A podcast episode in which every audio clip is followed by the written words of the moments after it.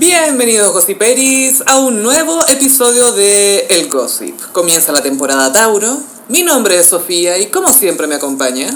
Carolina, hola gossiperos. Para partir de este capítulo quisiera mandarle un mensaje a una persona que no es gossipero, pero que escucha los capítulos. Su nombre es Luis. Que sí que, si estás escuchando esto, apágalo. Siento que Luis desafió un poco todas las leyes físicas porque escucha el gossip, sin embargo, no es gossipero. A mí me da mucha vergüenza que lo escuches, por eso vuelvo a repetir el llamado a que apague el Spotify. Y ahora que lo apagó, podemos hablar Sí, de eso.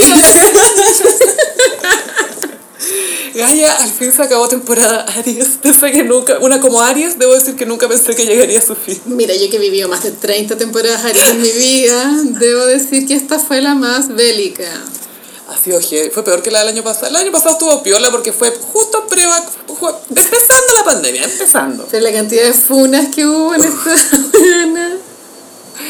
De hecho, hubo, hubo funas por asociación porque funaron a la ex de Carol Dance y aprovecharon de recordarnos que Carol Dance también estaba funada. Oye, sí. Y bueno, la más fuerte creo que fue la de Camila Gallardo, que la estaban funando por eh, viajar a Estados Unidos. Pero sabéis que ahí está el doble estándar, porque por ejemplo ahora mm, gran parte de Twitter está contento de que el protagonista del Agente Topo viajó a Los Ángeles a la premiación de los Oscars. Claro. Y, y los tweets son muy, uy, qué cute, don Sergio viajando. Y es como, es lo mismo que hizo Cami. Eh, está yendo a los Oscars. Obvio que iba a ir a carretear con Elton John. Ay, ojalá que la Glándula lo adopte y le preste anteojo y lentes. No sé bacán. si todavía se usa eso, pero muchas décadas Elton John hacía una fiesta después de los Oscars para recaudar fondos para la investigación del VIH. Iconic After Party, porque está la típica de Vanity Fair, que es por lo general a donde van los ganadores, pero sabemos que la gente que realmente es alguien, not Madonna, está en la fiesta de Elton Que. Madonna iba a la de Vanity Fair. Obvio, ahí mostrando harta las tetas. Siempre llega con look glamoroso, look antiguo, pero harta teta. Y Cada año el, el entretenimiento es más y más complejo porque antes era un outfit para la alfombra roja y ceremonia, después otro outfit para la fiesta. party. Pero ahora entre medio hay como tres outfits, ¿cachai? La- los estilistas están trabajando hasta el pico. Para esto se preparan todo el año. Y son para la pura foto nomás, como la foto que te pillan caminando, después la foto adentro de la fiesta. Pero igual es verdad esto, volviendo a lo que dijiste, que es un doble estándar, es cierto, porque me acuerdo cuando eh, fundaron a la Cata Vallejos por ir a reencontrarse con el pololo o algo así, Sí. alguien subió un pantallazo de las razones que hay para viajar. Sí. Y son todas de razones de extrema urgencia, extrema Humanitaria. importancia. Y, igual se puede hacer el, el argumento de que el agente topo, como es un, una- un tema de arte, porque es una película y está compitiendo en un pre- una premiación internacional que premia y reconoce el arte, Sí. se puede entender que está ayudando a mejorar la imagen país, ¿cachai? Se, se puede justificar un poco me- mejor. Porque no está yendo a la fiesta de P. Diddy, ¿vos, ¿cachai? No está yendo a la fiesta de Puff. Es una chochera que vaya a vencer. Obvio que no sé.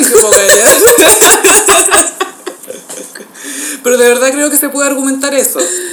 Porque si el documental se tratara de un asesino es como de la, de la Dina, ya Manuel Contreras. ponte Que tú. fuera el making of de Tony Manero. No creo que sería la misma reacción. Es que eso es lo otro, pues, es un rol que es positivo, ¿cachai? Que Eh, bueno, hace un bien más que un mal. él manda voy. un mensaje de que la vida nunca acaba, o sea, como no te pongáis barreras de edad para hacer cosas, ¿cachai? Como, eso igual es típico, como, ay, ya no estoy en edad de andar en skate. Mm. Filo, weón. Es como Sergio Inspiration. Es muy Sergio Inspiration. Me inspira demasiado. ¿Y tuviste el documental con el que compite, el My Octopus Teacher? No, no lo he visto. Es mejor, weón. Ah, de más. Pero bueno, ¿Es del Pulpo Paul? es el pulpo pulpo, sí.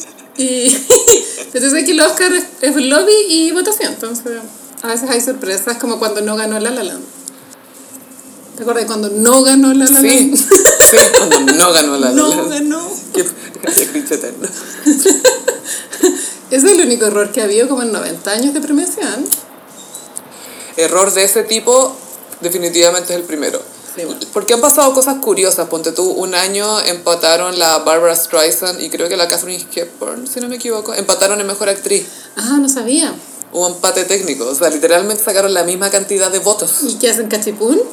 Jus- justo la otra no fue y la Bárbara subió sola ahí. a su premio, obvio. Y a propósito de Barbara, Barbara. estamos en temporada Tauro. A mí Barbara igual engloba lo que es ser una diva Tauro. Yo creo que Tauro no existía hasta Barbara Streisand. Barbara inventó Tauro. Barbara Streisand es tan Tauro, es tan Tauro que tiene un mall en la casa. Eso te decir. Ese rumor, o sea, yo lo escuché de un gay viejo hace 20 años. Y dije, ¿qué? Y después googleé y era cierto. Es que, porque ella perfectamente podría tener un closet con su ropa, pero no, le gusta jugar a que compra. O sea, yo entiendo, entiendo el concepto de jugar a que entráis a la tienda y elegís algo que te gusta, aunque todo es tuyo, pero Sí, es como cuando eres chica y tenés una cocinita y jugar a que cocináis. Es lo mismo, pero como, ay, mi boutique. ella juega a la boutique. Ella juega que Louis Vuitton es de ella. Ella es muy excéntrica, pero ¿sabes qué es lo que me gusta de Barbara? Que a pesar de ser una mujer con muchas excentricidades, por ejemplo, ha al perro, lo Como cual tres veces, calla. es raro igual. O sea, yo- no, hay que, pon- no hay que juzgar a Barbara, pero de que es raro, es raro. Es bien raro. Rara la wea. ¿Pero tú, tú planearías a la Oli? Si tuviera plata, sí. Entonces no es rara, es pudiente. Pero, no- pero es, la, es la única famosa millonaria que yo conozco que se haya sabido que hace esto, ¿cachai? Pero tú, la Paris Hilton podría haberlo hecho. Ella ha Además, tenido millones de chihuahuas. ni se da cuenta cuando le falta un chihuahua No, todos son Tinkerbell. Sí, todos son Tinkerbell 1, 2, 3, the sequel. Sí, güey. Tinkerbell the sequel, se llama. Y Barbara tiene una colección de joyas que ya se la quisiera el Vaticano, weona. Me encanta, tiene una pieza en su casa que son puros retratos de ella y sus premios. Como que ella entra a ver si sus triunfos y se siente, se instala. Y yo creo que una de las cosas más Tauro que he visto en mi vida fue la entrevista de Barbara Streisand en el Actor Studio. Que si lo pero no la cachan, esta típica entrevista que hace un señor James Lipton con lentes y barba a actores o directores o lo que sea, igual como que les chupan hartos pico. Y, Sí. le- y es una entrevista bien larga, son horas y después lo editan para que sea un programa de televisión. Pero es bien interesante. Es súper bueno, Sí. Mm. es súper bueno, está súper bien investigado, está, es, es bien interesante. Y está Barbara Streisand y James Lipton la está alabando por no sé qué cosa y ella interrumpe y dice, eh, ¿a qué hora comen acá? Y dice, ¿tenéis hambre? Estoy cagada de hambre, dice. Muy Tauro. Necesito comer algo. ¿Alguien tiene un Kit Kat? Me voy a desmayar. Me voy a desmayar si no como algo. Y le traen una bandeja con Kit Kats así impecablemente ordenados. Soy yo. Y sigue la entrevista y ella comiendo Kit Kat. Oh, estaba a punto de desmayarme. Oh, oh. Debe ser algo más tauro que eso. Interrumpir un festival donde te están alabando para decir, "Eh, tengo hambre. La amo. Fuiste a comer chocolate, la Barbara Streisand. Me encanta. Y un, otro gran diva tauro, por supuesto, Cher, que hoy día usé la polera de Cher Guevara para, en su honor. Cher es muy Tauro también. Eh, Cher igual es icónica por las declaraciones que ha, ha dado a lo largo de décadas, porque es una mujer que ha vivido todo el siglo XX. Eras el Holoceno. Que, que, que imagínate Cher en cualquier época, o sea, Segunda Guerra Mundial, con una bayoneta en la guerra civil, UP. en el auto con Kennedy. Y Cher en general, a pesar de que ella ha tenido parejas estables durante tie- bastante tiempo, qué sé Ma- yo. maridos, dos maridos. Ha tenido marido, ella tiende a dar declaraciones en las que da a entender que los hombres no sirven para nada. Que no los necesita en el fondo. Más que eso, como los tengo porque quiero, no porque necesite. Claro. Como, ¿para qué? Como le dije, tú dijiste que los hombres como que no eran como buenos, algo así, pero como para qué, así para... Like what? buenos para qué. Good for like what. La huevona. Y la mamá, porque famosamente le dijo, tienes que casarte con un hombre rico. Y la chica le dijo, mamá, yo soy un hombre rico. Sí, igual esa frase siento que aplica al 0,01% de las mujeres. Sí. Yo Solo no, Cher la puede decir y no me Mariah, siento y no identificada, pero la admiro. Sí. Y me, me encantaría, pero no aspiro a hacer eso porque implica mucha pega. Huevona.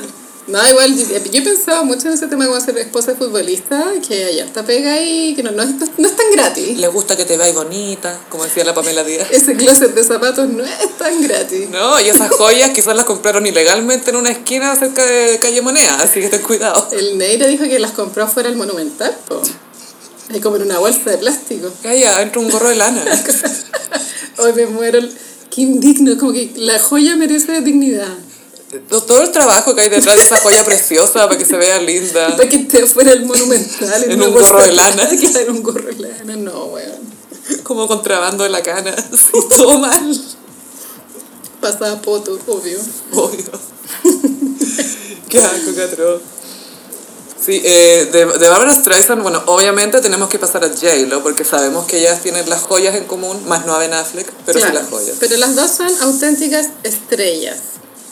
Son pocas, Sí, pero ellas son el- un, un ejemplo de lo que es ser una auténtica estrella. y qué risa porque la, la J-Lo contaba que cuando esa vez que conversó con la Barbara Streisand, ade- además de hablar del diamante rosado que le había regalado un tipo, no sé quién, al- alguien, alguien, le había parece, parece que era Ben, Era pero un lo hueón alto, era un hueón alto, era un hueón alto. Ella decía que la Barbara Streisand le preguntaba a ella, J-Lo, cómo lidiaba con la fama. Ah, Le interesaba, ¿cuál es tu proceso? ¿Cómo lo así? ¿Eres diva o super diva? Pero sabemos cómo J-Lo lidia con las rupturas. sí. Y- Y ahora sabemos cómo A-Rod lidia con las rupturas Ay, también. que me dio- Esta semana se filtró una foto que tiene fecha 4 de enero. ¿Tú te acuerdas? ahí? Yo traté de hacer como el recuerdo, no lo logré. Que hubo una ceremonia donde cambiaron de presidente en Estados Unidos. ¿Te acuerdas? La investidura. Eso fue en pleno invierno. Eh, fue Invierno gringo, enero Sí, fue. pero- Creo que fue como la segunda, 10 de enero, 11, por ahí. Eso era lo que quería hacer la línea de tiempo. Entonces, esta pelea, que se- esas fotos de la pelea tienen que haber sido días antes de ese evento. Mm. Antes de Let's Get Loud. antes de Let's Get Loud, antes de They're- They're Still Together. Let's Get Together. Y efectivamente, era la pregunta exacta. A eso voy, weona. Por eso era tan chistoso ese viral. Igual es loco eh, cuando hay estado en pareja y tenido una pelea infernal, pero justo se te viene como un evento en el cual tienes Ah, que Tenía mostrarte. un matrimonio. Muy estresante. weá. O sea, yo lamento mucho que Jay lo haya tenido que pasar por esa wea, porque igual investidura se llama eso. eh, no era una wea como para. Claro. Ah, nadie va a cachar que estoy yo acá. Igual eres J-Lo. Y si no iba con A-Rod a ese evento, habría quedado la cagada. They're not together. Hubiera sido. Mucha presión. Y bueno, la foto que se filtró es similar a la que se filtró de Kim Kardashian con Kanye West. Esto tiene que haber sido como en julio del 2020 cuando ella lo, lo fue a buscar a Wyoming. E- Ella lo fue a buscar, weón. Como, oye, ¿te acordás que estábamos casados? Tú tenés cuatro hijos, weón. Lo, bueno, los hombres. Los hombres, weón. es que tenía que encontrarme. Tú no sabés cómo ha sido para mí. Y el culión buzo, así. Es como, weón, no he tenido tiempo ni para pensar cómo ha sido para mí de lo ocupada que estoy, weón. Y el culión así como en crocs, en buzo. Pero pues súper bien combinado, ¿cachai? Muy bien combinado. Y más encima llegar y que el weón está bien vestido, como puta este weón. Bueno, cuando Kim fue a buscar a Kanye a Wyoming, se filtró una foto donde ellos discutían adentro del auto. Ella con la cara hinchada de, llor- de llorar. Cara de Kim, cara de Kim llorando. La cara que Courtney no soporta. Dice que no se puede aguantar reír.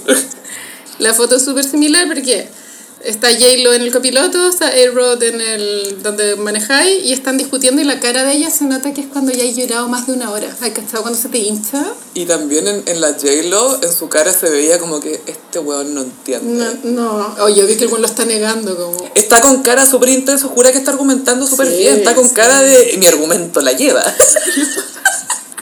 y la J-Lo así, tengo que salir de acá. Es como, oh, esta guaya fue. Está con cara de que entendió que ya Ay, fue. qué pena. Sí, uno siempre quiere que J-Lo tenga amor. Ha tenido muchos anillos, más no amor. No, pero tenía niños buenos. Pero bueno. Ahora la pregunta es, ¿va a estar con un desconocido ahora? Deja ver el tarot gossipero. El tarot gossipero dice que va a tener una relación corta con un hombre joven por mientras. Ya. Pero que no va a ser la definitiva. Un bailarín. Puede ser bailarino. A ella le TikToker. preguntaron, le preguntaron quién era mejor en la cama. ¿Los bailarines, los cantantes o los actores? Wow. Y los bailarines. pues. Dicen que está relacionado. Es que sabéis qué hacer con el cuerpo, eres coordinado, Claro. tenéis control de tu cuerpo, no sé. Ojalá que aplique bien. Yo bailo pésimo. Pero horizontalmente lo corrigió. Bueno, y esa foto, yo no sé por qué se habrá filtrado. ¿viste? Ahora. ¿Qué? Estamos abril, ya no sé, mucho tiempo. Tal vez ella quiso que se supiera, no sé. la. Porque si miráis las fotos, el que queda mal es él. Porque Sí. él sale como serio hablando y ella es la que sale llorando. Sí. Si hubiera sido ella así, ¡ah, que tú! Y él así como, oh no, pobre de mí. Mm. No, sería distinto, pero justo mostraron esa, ¿cachai? Que heavy igual, porque ya cuando tiene una pelea en el auto es porque ni siquiera ya te importa estar en privado, como ya la situación se te salió de control. O esa es tu versión de lo privado, como ya filo estamos dentro del auto, pero Claro. tu auto tiene vidrios. no es polarizado. como tenéis 20.000 autos polarizados, polarizados y no ocupaste. Yo creo que está prohibido tener auto polarizado, creo. O sea, no podéis tener polarizado el de adelante. No tengo idea cómo es la ley. Depende. Creo que es solo para los narcos. No sé. Solo los narcos tienen permiso. Sí, po, sí. Permiso narco. Como los fuegos artificiales, todas esas cosas. Cuando llega la merca. Ojalá Catherine Martorell uy, haga algo, no sé. Creo que es la encargada de prevenir el delito. Creo. Eso que desde que ella es la encargada de prevenir el delito, el delito está fuera de control. El delito está de fiesta. Pero nunca había estado así. El delito nos dijo chileno, se les acabó la fiesta. Yo ahora camino en la calle así, pero el celular así, contra mí. No, en las tetas. Como la lisa del pino. En las tetas nomás. Full en las tetas el celular, bueno, antes muerta entrego el celu, no. Chao. Bueno, a propósito de Celus, eh, A-Rod. Ya, era. A-Rod. Después de que se supo la ruptura, Sí. Compartió una historia donde sonaba Fix You de Coldplay y él mostraba fotos de él y la Jennifer y también de sus hijos juntos, que igual un golpe bajo, creo yo. Meter a los hijos ahí. Sí, es manipulación. Eh, es bien manipulador. Una cosa es que muestre fotos los dos y Jennifer y Alex, le gustan ya, pero eh, meter a los niños bien penca. Y la Carolina, cuando comentamos esto, me indicó algo que Heavy. heavy. Es que yo ca- es que Gaia yo a tocado. en mi vida y en la farándula. Cuéntame, por favor, los subtextos que encontraste en esta historia de Fix You. Para los gossiperos que no vieron, él subió una historia, Errol subió una historia a, sus, a su Instagram, eh, evidentemente arrepentido porque lo, todo indica que lo patearon. Claramente, obvio. y claramente es culpa de él. O sea, Obvio que es culpa de todo él. indica que es culpa todo, de él. Todo. Y nunca nadie lo dudó tampoco, pero filo. No hay otra versión, punto. Y, y la historia él graba un como un, un velador, un mueble que está lleno de portarretratos con fotos de J-Lo con él, los niños. Hay una foto bien terrible que es como escrito en la arena Jennifer y A-Rod. Y Alex con un corazón. Cerrado en un corazón. Vaya a verse desde un mal gusto, pero No, y ahí termina el video. El video se detiene en esa imagen. eso es bonito cuando tenéis 15. No sé. Pero los 50 y 48, bueno. Pero bueno, viniendo de una persona que Madonna dijo que él tiene un retrato del mismo vestido como Dios romano. Espérate, Madonna no dijo eso ya, dijo que era un poeta atrapado en el cuerpo de un hombre con un cuerpo increíble. Pero es un poeta ya, Carolina. Es tanta la energía Leo en esta situación. apenas lidiando, apenas lidiando. La cosa es que él, él graba esa historia y la musicalizó con Fix You de Coldplay. Todos los que usamos historias de Instagram sabemos que las canciones que se le ponen en la historia no son casualidad. No, no se pone sola. no, no se pone sola, uno las elige. A mí la Sofía hace rato me contó que Chris Martin, cuando estaba como cortejando a la Gwyneth Paltrow, o sea, como que estaban, pero como empezando, Estábamos juntos. Eh, ella se le murió el papá y ella tiene un Edipo heavy, tenía un Edipo El heavy pa- perdón, el papá ya había muerto y ahí conoció a Chris Martin. Eso. Y él la conoció en su duelo. en el duelo. En el duelo. Y él, Chris Martin le escribió a Gwyneth, fix you, como yo te voy a arreglar. Bueno, Es romántico, pero un, un poquito machista. Condescendiente. Oye, tranquila, tranquila, flaca, yo te arreglo. Tranquila, flaca, yo te arreglo. Y también te está diciendo como yo voy a ser tu papá también. Sí, weón. sí, tranqui. Yo, yo, yo, te, yo, te voy, yo voy a tratar de arreglarte, voy a tratar. Y Gwyneth es una mujer que ha roteado a J-Lo más de una vez en la vida por rota. Claro, la, la encuentro ordinaria porque es del Bronx. Y porque tiene poto, básicamente. Yo creo que es porque tiene poto. Es porque tiene poto y porque para ella igual es tema que comparten un ex pololo que es Ben. Eh, eso siempre es tema igual, aunque estés terapia acá ya. Y Ben se mostraba mucho más apasionado en público con J-Lo. Puta po. Bueno, el buen estaba vuelto Le dio loco. un beso en el poto en un video. Oye, era una crítica contra los paparazzi, ¿ya, Carolina? ¿Acaso no entendís la lectura sutil? Entonces ya, si tú eres J-Lo y el gallo que te borrió te dedica una canción, que es la canción que le dedicaron a la weona que te ha roteado toda la vida. Es como yo no te perdono, no te perdono esa historia. Es que esto también nos dice que no hay límites para la estupidez de A-Rod. Y como no hay sensibilidad. Solo hay Leo, es todo lo que hay. Podría haber sido cualquier otra canción, pero tú la de Dawson's Creek. Claro. ¡I don't wanna wait! Esa habría quedado mejor, ¿cierto? Aparte que las fotos que vienen eran muy así de Dawson's Creek, como... para mí era muy estética Dawson's Creek es alta. Pasto, playa, Casa Blanca. Pacey. Pacey, muy Pacey. Hasta el día de hoy nadie se explica cómo Dawson era el protagonista de la serie. Es que era rubio, era rubio. Y, y feo, más encima. Es que eso es, ¿es mino o es rubio? Es el caso de, ¿es mino o es rubio? Es rubio. Y esa frente. Decían que tiene cara como de pulgar. Donde si tú te dibujas una carita en el pulgar, es Dawson. ¿Cuál es el nombre? James Vanderbeek. Sí. Vanderbeek. Van der Beek. sí. Vanderbeek, ese. Feo el weón. Pero buena onda, buena onda, buena onda. Buen sentido del humor con él y nunca se me olvidar cuando recreó como GIFs típicos con su cara y también hizo el, su cara llorando, su Ay, icónica cara llorando antes de que. Joey lo deje por Pacey. Sí, es un meme esa wea. Es de los primeros memes de internet. Es que, es que el, el- el llanto de ella. Drake. ¿Qué onda el? Pero el tema de Dawson's Creek es que si tú eres Joey, como que entre Pacey y Dawson es como loco, acá no hay donde elegir, es obvio que es Pacey, ¿cachai? Es que el gran problema de Dawson's Creek es que le dan demasiada importancia como al amor de infancia que de partida, ¿quién tiene un amor a los 5 años? Filo.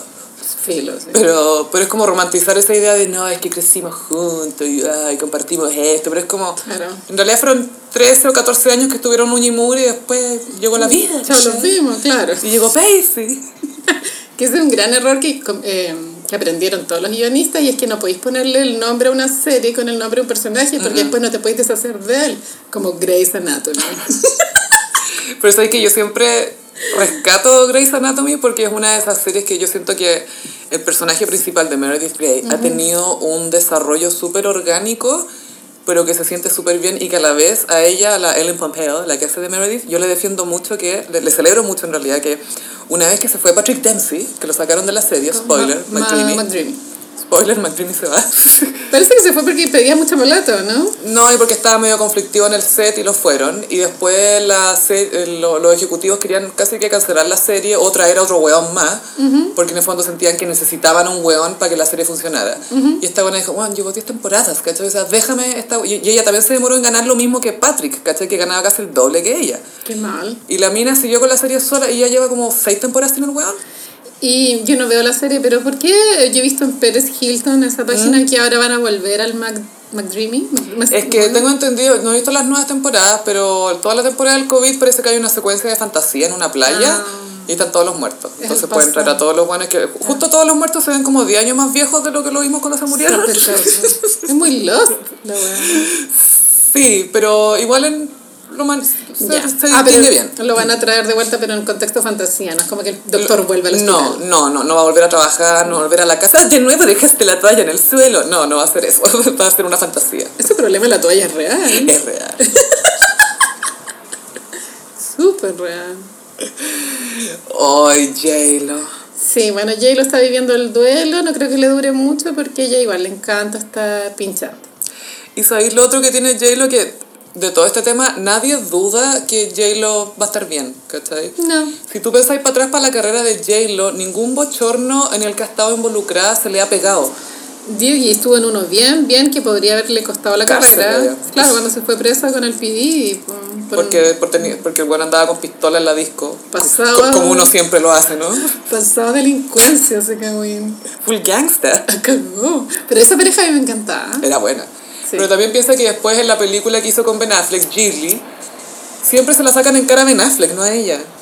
Sí, pues es verdad. ¿Cachai? Sí. Y, y todas las rupturas que he tenido desde entonces, ella está perfecto. Y si yo te pregunto, dime una cosa que J-Lo haya arruinado. Nada. Nada, po. Tiene esa característica como que nada se le nada más no se le pega, como que le resfala. Es heavy. Tiene harto carisma y también ella tiene un tema con Mariah Carey que es ¿Qué? Lo he contado los gossiperos, tal vez algunos saben que en un momento Tommy Motola trabajó con J-Lo. Como que trató, cuando ya estaba separado de Mariah, trató de convertir a J-Lo en una nueva Mariah. El primer disco, The Six. Y Mariah, ella es mucho más mejor música que J-Lo. Es más artista. La, la J-Lo es una performer y trabajólica perfecta y Mariah es una artista. Pero Mariah es como nerd de la música, negra sobre todo. Entonces ella había encontrado un sample muy antiguo, que fue el sample que ocupó en Loverboy, que es una canción que no aprendió más que en este podcast. Pero, pero ojo que esa, la- esa versión de Loverboy no es la oficial oficial. Ahora con las Rarities, cuando te acordás que lanzó las Rarities, ahí lanzó, lanzó la que tenía el sampleo que usó la J-Lo. Y ese sampleo seguramente Mariah lo tenía en su casa, en Mm. su estudio, y Tommy Motola ahí ¡pum!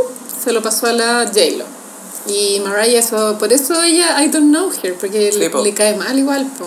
por el robo del sample, que era un sample muy raro. Es como que tú vayas a una feria de antigüedad y encontrarías algo muy como imposible de encontrar, ¿cachai?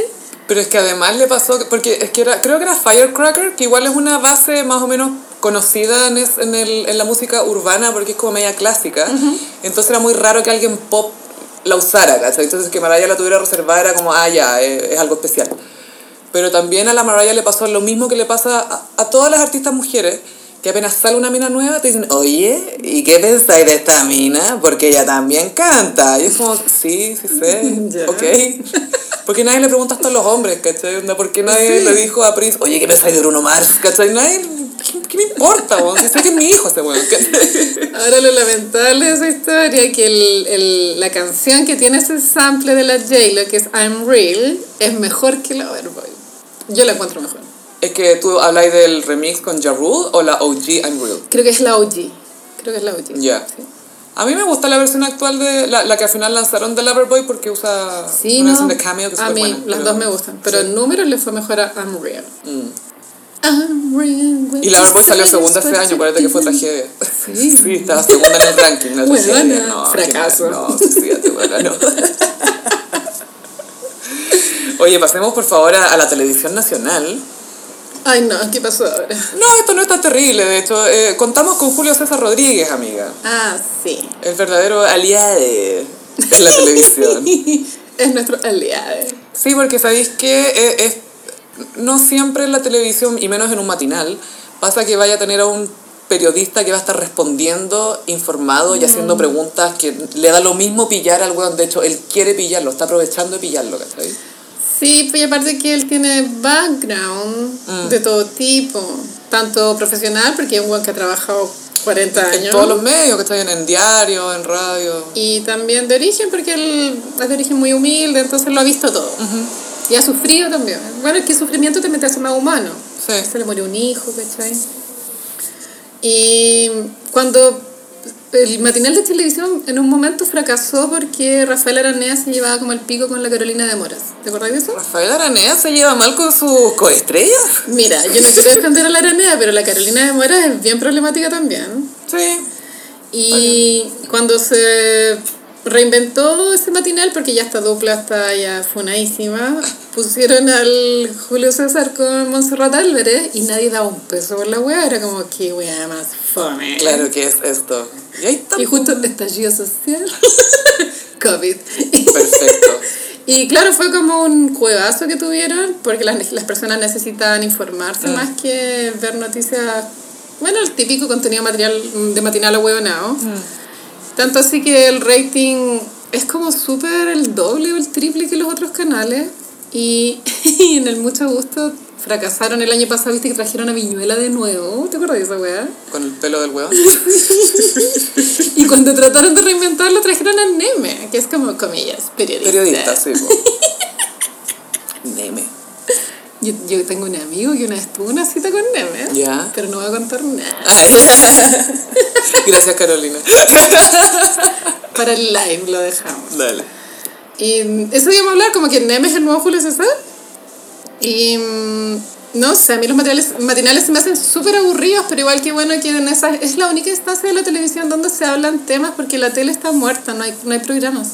Sí, y los matinales es donde se da la conversación en teoría, donde, Claro. donde se debaten cosas, o se, to- se ponen temas sobre la mesa y quizás no tienen las personas más indicadas opinando, pero Claro. se están conversando esos temas. Y los políticos mueren por ir porque es exposición. Y podía estar horas ahí. Decir, oiga, venga a hablar de esto y ves si se queda. Oye, ¿te podéis quedar? Ya me quedo. Ay, ay, ya, bueno, ya me quedo, me quedo. Sí, pues la vi en el año pasado, ¿te acordás que estaba todos los días? Que le- la, la gente le estaba empezando a... Bueno, estaban todos Sí. indignados con que el tipo tenía su propio maquillador ya. El otro casero era el Kardashian Sí. y el Codina, que es el de Puente Alto también.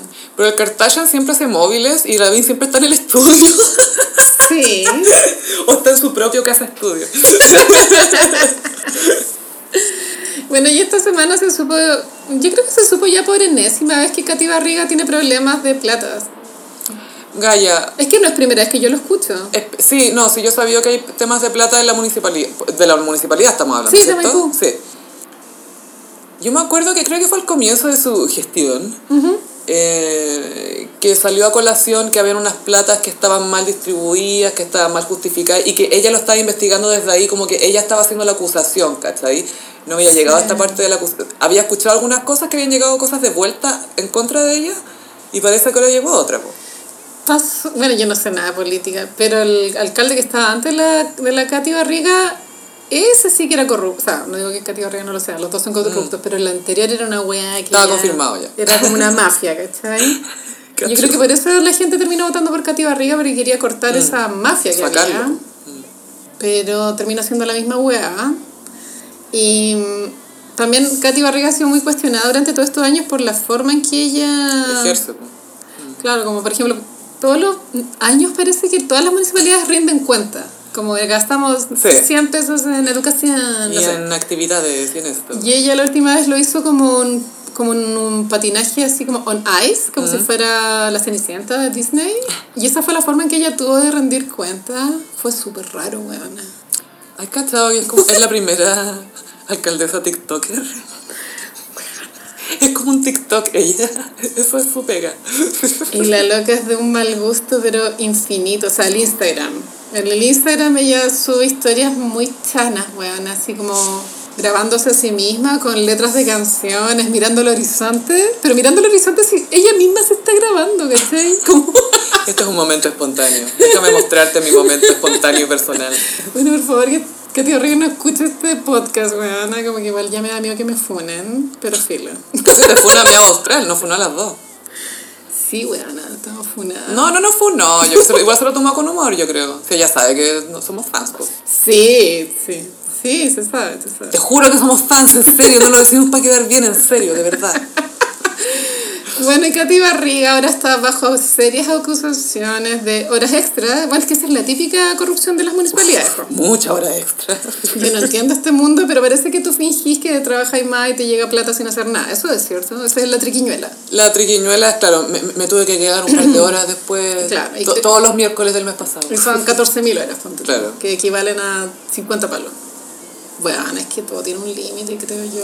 Es que, ¿cómo eres tan cara raja de robar en una.? O sea, ya yo entiendo que la, la gente la tienta la plata que todos tenemos un lado medio malo, pero como ro- robar de una. Es que, es, es que no- Claro, robar siempre es robar algo que no es tuyo, ¿cachai? Pero una, una munici- que es, es plata que va para ayudar a gente para que viva mejor, ¿cachai? Para los colegios, Para los colegios, para la- lo- los ancianos, de- bueno, la- lo- los ancianos que necesitan más atención que la chucha y les damos súper poca. pues, Como en este contexto, comprarle computadora a los niños. Claro, que te faciliten formas de, o sea, es plata que claramente no va a ser desperdiciada si la ponía en buen uso. Entonces, de verdad me, me parece súper... No es que me choque que la gente haga estas cosas, ¿cachai? Pero lo encuentro tan reprochable y tan insensible. Sí, ¿será que el poder te vuelve loca? yo creo que sí, yo creo que Porque sí. como nosotras nunca hemos estado en un lugar así, No, no lo entendemos, ¿cachai? Pero de pronto el mismo sistema está tan asqueroso que termináis metiéndote en esta bola. Es que yo creo que sentís que tenéis todo tan pe- permitido porque a medida Sí. que tenéis más poder, tenéis menos límites. Pero igual esa plata hay que devolverla, weona. Como... Es que es el tema, nunca la devuelven. Pero aquí, bueno, ya, filo, nunca voy a entender este tema. Para mí esta wea álgebra, no tengo idea. Pero bueno, Es como el amor. Álgebra. estaba en el matinal del mucho gusto y llamó al marido, por el, el Lavin Jr. ¿Sabe, ¿Sabe levantar el teléfono él? La talla era esa, como que se había levantado temprano, weona. A mí me sorprende que sepa usar el teléfono. Algo que no sea jugar, no sé, güey. Todos sabíamos que era flojo, eso se sabe. Pero no sabíamos que era tan weón. Como bajo nivel cognitivo. Es que quizás es flojo porque si no hace cosas no nos damos cuenta que es weón. Sí, po. Es una manera de protegerse, como si nadie me ve interactuando Sí. con nadie ni haciendo nada para su piola. Pero bueno, es tonto. ¿Qué o sea, Ni comparado con el papá, pues el papá es malo pero inteligente. Sí, pues la viene zorro. Pero este niño era un imbécil. Y no sé, encuentro que la generación X hay que ya basta. No, no, no se terminaron de autodestruir bien Basta estos huevones. Yo no voy a votar por ningún generación X, olvídalo. No. Millennial para abajo. Yo voy a votar por Boris. Si hay algún Z por ahí, sí, también iría por Boric. Sí, ya qué tan, qué, qué tan mal puesta.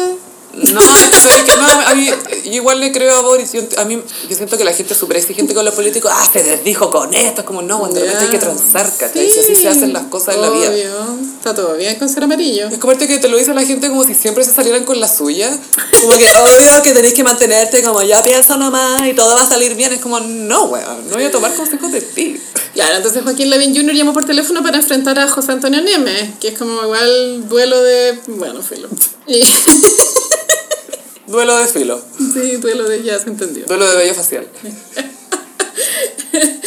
Y el argumento que ocupó Lavín Jr. era como, oye, Neme, ¿tú qué opináis si tu papá estuvo formalizado por corrupción? Lo cual es cierto.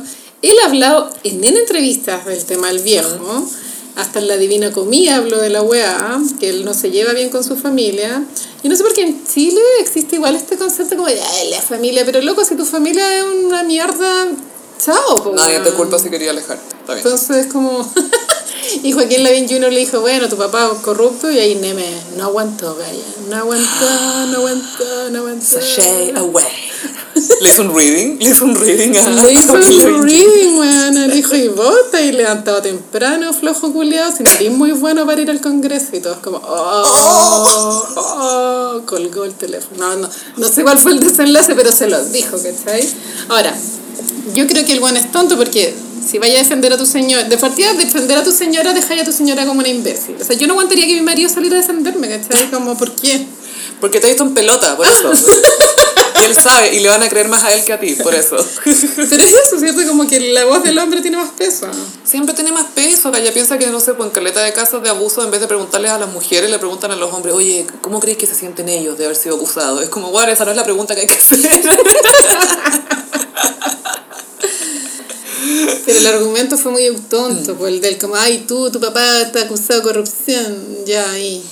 No podéis decir eso si tu papá Joaquín Lavín. Sí, tam- con todos los esqueletos que hay en el closet. también, gallas, también. también. De o sea, para mí el tema es ese, que no podéis. una de las hijas del Lavín lo tenía demandado, Sí. Sí. Entonces, hasta igual tejado vidrio, brígido. No es buena idea cuando tu papá es personaje público, punto.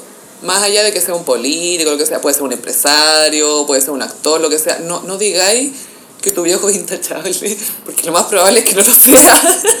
La política es muy sucia, amiga. Sí. Pero ahí también te demuestra, claro, que tú dices que este loco es tonto, además es mal político. Sí, po, no supo manejar la situación y el argumento estaba pésimo, tendría que haber sido por el otro lado, como, a ver, muéstrenme los receipts, ¿cachai? Claro, Que sí. weón. Podría traído algo impreso como el Chalper, que por lo menos se molesta en imprimir un video, Bueno, amo, amo la relación que Chalper tiene con su impresora, lo encuentro tan cute. Me encanta. Siento que es como para un cortometraje animado, que obvio que se ganaría el Oscar de Chalper y su impresora. Y ella imprime la verdad, pero nadie nos cree. Me imagino su oficina, así, con su departamento como en Vitacura. Eh, Llena de pelo, llena de pelo por todas partes. el buen en pantuflas como de pies de león. y su impresora impre- imprimiéndolo todo, como la lista del supermercado. Y una bolera del Manchester United. Entonces, claro, o también la tabla de posiciones de, la, de esas ligas europeas. Todas esas weas. Imprimiendo.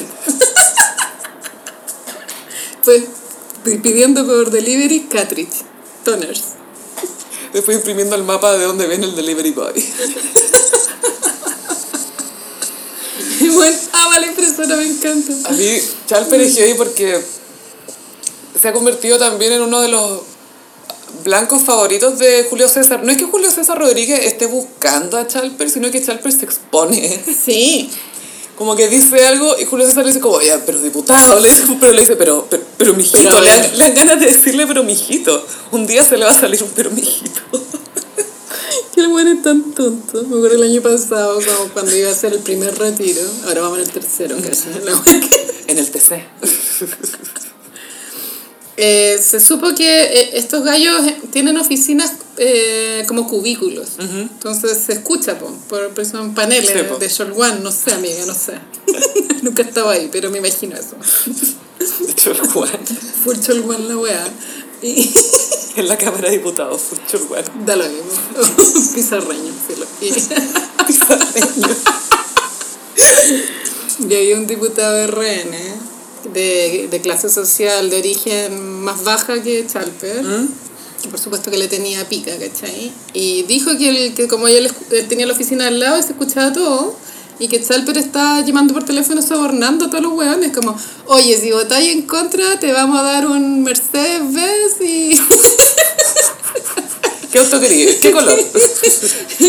Te voy a imprimir la paleta de colores. Obvio que el weón eh, no tenía pruebas, pero solo lo había escuchado, yo le creo 100% a Yo también creo. Es que así lo hacen, po. Pero el nivel de estupidez, pues bueno, si esa weá las así para callado. Las o, piola. o ni, ni siquiera por teléfono, en persona, para que no haya. Es que eso pasa, weón. Chalper es el ejemplo perfecto de cuando eres tan privilegiado que no, no atinaya esas cosas. Claro. Y es como, igual sería bueno que me escondiera para sobornar a alguien, pero bueno, ni siquiera se le ocurre. Cero cultura gangsta. Está muy en el Kentucky, así sobornando gente en la fila mientras espera su, su balde de alitas, weón. Pero bueno, a ver, ya, ¿pero qué auto querés? Y bien fuerte, porque obvio que habla fuerte por teléfono. ¿Por qué tú crees que 50 Cent haría eso? No. no. 50 Cent es amigo con Dorito, Gaya. Es un crossover que yo no vi venir. Paréntesis. 50 Cent y con Dorito. ¿Por qué? Bueno, yo tuve que investigar porque vi la foto y dije, ¿esto está foto? ¿Qué es esto? Yo, yo dije, esto es Photoshop. Esto es Photoshop. Chalper, ¿qué hiciste? Fui a revisar la impresora de Chalper para ver si había muestras y no, esto es una foto real. Pasó en el programa de Wendy Williams, que es como la gran cabuinera de Estados Unidos. Eh, hicieron una película animada de Condorito. Y la están promocionando, la fueron a vender para allá, para, para- no sé si va a estar en un festival de animación o algo así, pero la, la- la están promocionando. Pero existe. Existe. Ah, ya. Y mandaron al cor- a, a este corpóreo Condorito, que yo estoy sospechando que esta es Katy Porio, tratando de sacar una colaboración con Firi. Tiene punta, tiene pinta, sí. Sí. Pero me dio demasiada risa ver la Sí. foto de 50 Cent que le han disparado nueve veces al lado de Condorito. Me encanta. Me encanta ese gallo. Sí, es chistoso. Es adorable. Es lo máximo. Tiene una sonrisa muy adorable. Oye, la, la otra también que una periodista que deberíamos destacar también es, por supuesto, Mónica Rincón. Ella ha sufrido mucho E- también. ella es una mártir del, del acontecer noticioso. Y que también ha sufrido porque su familia es una mierda.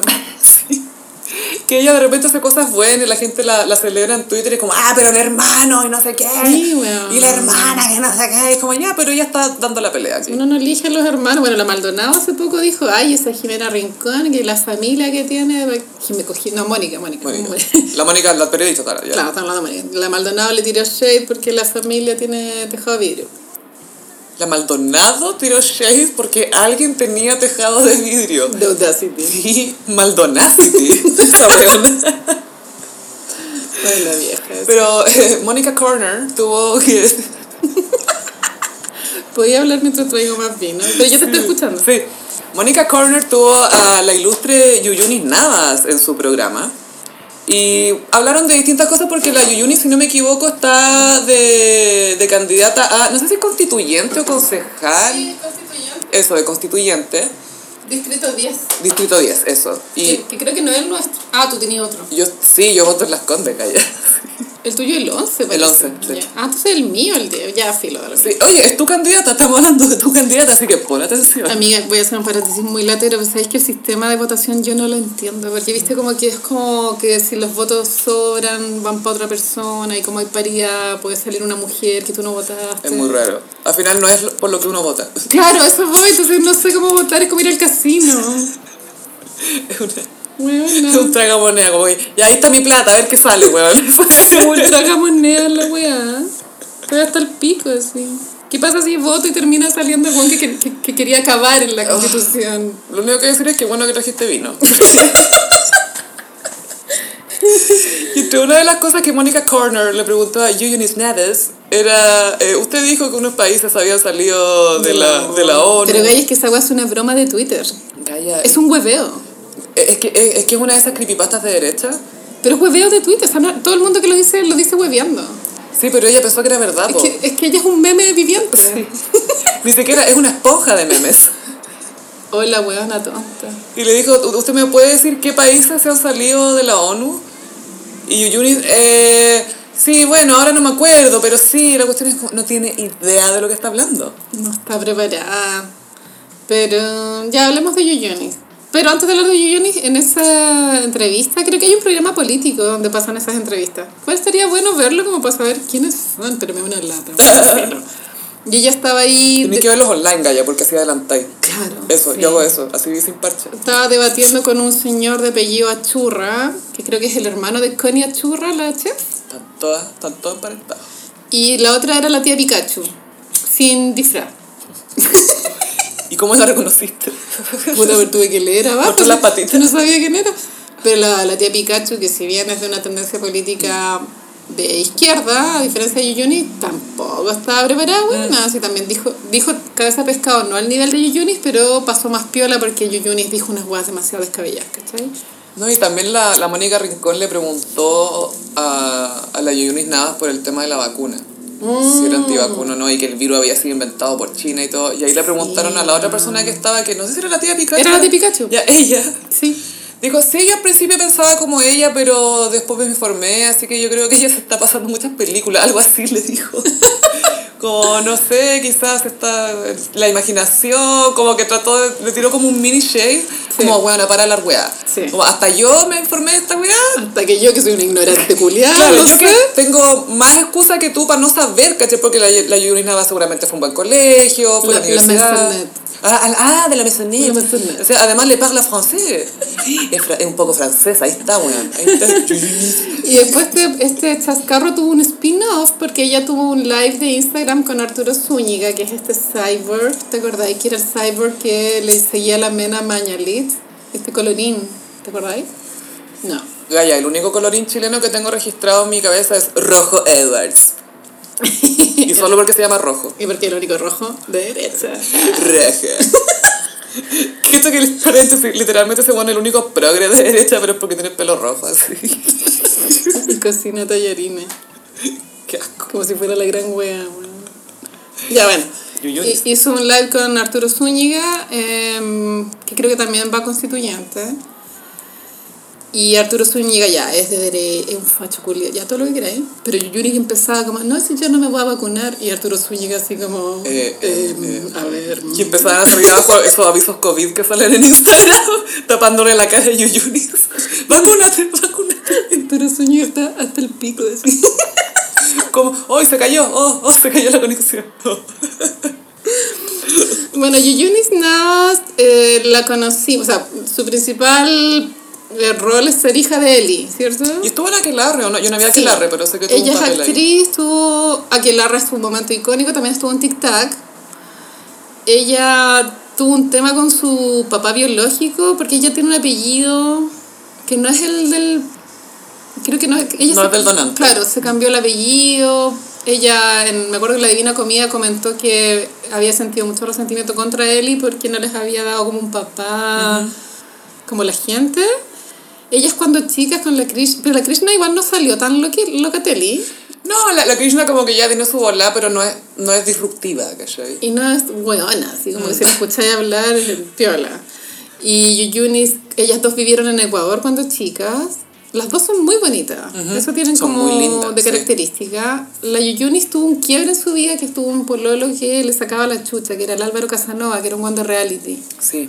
Era un pelado, ¿no? Era un pelado. Sí. Pero así una violencia, no como así un chorchazo una vez. No te empujé, sino que te saqué la chucha. Como que te voy a matar. claro, Ah. esa bola. Oh. Entonces, en ese momento todos sentimos compasión por Yuyunis. Obvio. ¿cachai?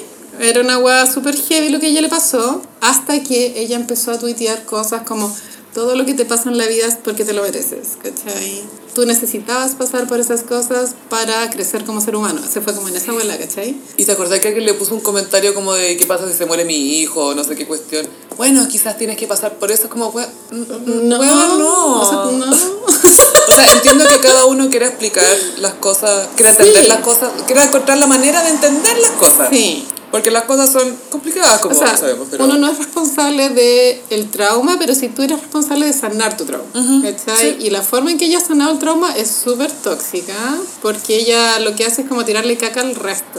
El tema del aborto también, hace como un mes ella dio una entrevista, también en este tema de constituyente, a, a- a favor de la idea de, de no legalizar el aborto, pero em, darle más importancia a la educación sexual. Lo cual está obsoleto hace, bueno, 60 años. Desde la píldora Es como, es como la idea, es, es como, esa idea no, no, resiste, no, resiste- no resiste análisis, ¿cachai? No, porque no se sostiene, o sea, no es práctica. Es como... Que te digan que no, es que los papás se tienen que hacer cargo, no es hacerte cargo del problema. Porque seguís chuteando la responsabilidad, po. Entonces la buena se transformó en una... O sea, yo creo que ni Catalina Polillo está en una parada tan así, weón. ¿Sabéis qué? Me suena mucho que está en una parada de yo no soy una víctima. Mm. ¿Cachai? De, incluso siento que se puede, hasta lo podía aplicar a esto del virus. No, no es que yo esté enferma porque esto pasó nomás. Alguien lo hizo para que no sé qué, y bla, bla, bla. Como que necesita buscarle... No puede ser ella la vulnerable de cierta manera. Como que tiene que haber razones, como es incapaz de entender que la vida es random. Claro, y que las cosas de repente te van a pasar nomás y punto. Sí, la y, vida es caos. Y más allá, claro, que esta pandemia se desató ahora, pero igual se desató por razones que llevaron a que ocurriera, ¿cachai? Igual de que iba a pasar, iba a pasar, pero no pasó tampoco en un vacío. Fue porque ah, nos metimos donde quizás no teníamos que meternos y eh, nos contagiamos de hueá. Ya, pero imaginando esta línea de pensamiento absurda de que el virus lo inventó China, ya. Ponte tú. Ponte Claramente. Ya, ya, ponte tú. ¿Por qué no te vaya a vacunar? O sea, Obvio que estarían todos los chinos vacunados. ¿cuál es la lógica? Es como ya, oh, ya es falso, pero es real, ¿cachai? O sea, es, es sintético, pero es real.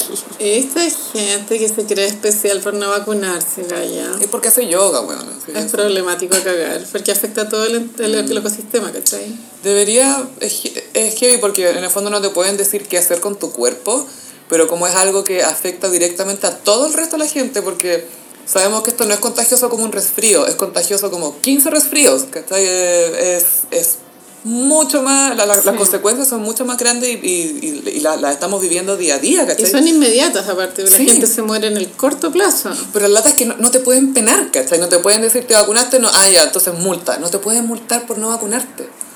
Claro. Y a mí no me molestaría que me multaran, o sea, que existiera ese criterio, pero entiendo por qué no existe. Entiendo, hay un tema ahí quizás medio... ¿Qué es la libertad? Sí, claro. Que ella es demasiado contra tu cuerpo. Pero... Pero, pero es- es- encuentro tan peligroso tener a gente así en la tele. Lo bueno es que tenían a gente que le estaba debatiendo en contra. Sí. Pero igual tienen que tener un inmuniólogo ahí, pues, ¿cachai? Tienen que tener alguien que diga, ya sí, filo, esto lo hicieron en un laboratorio, ya, pongamos que sí, pero igual tenéis que vacunarte.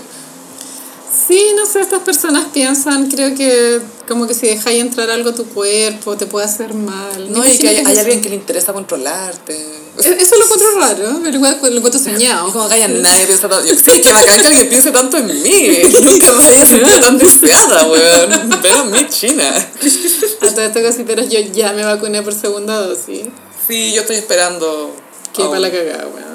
Si a ti te, te dio. ¿la, segunda te afectó más que la primera? Bueno, estaba mal, estaba pésimo.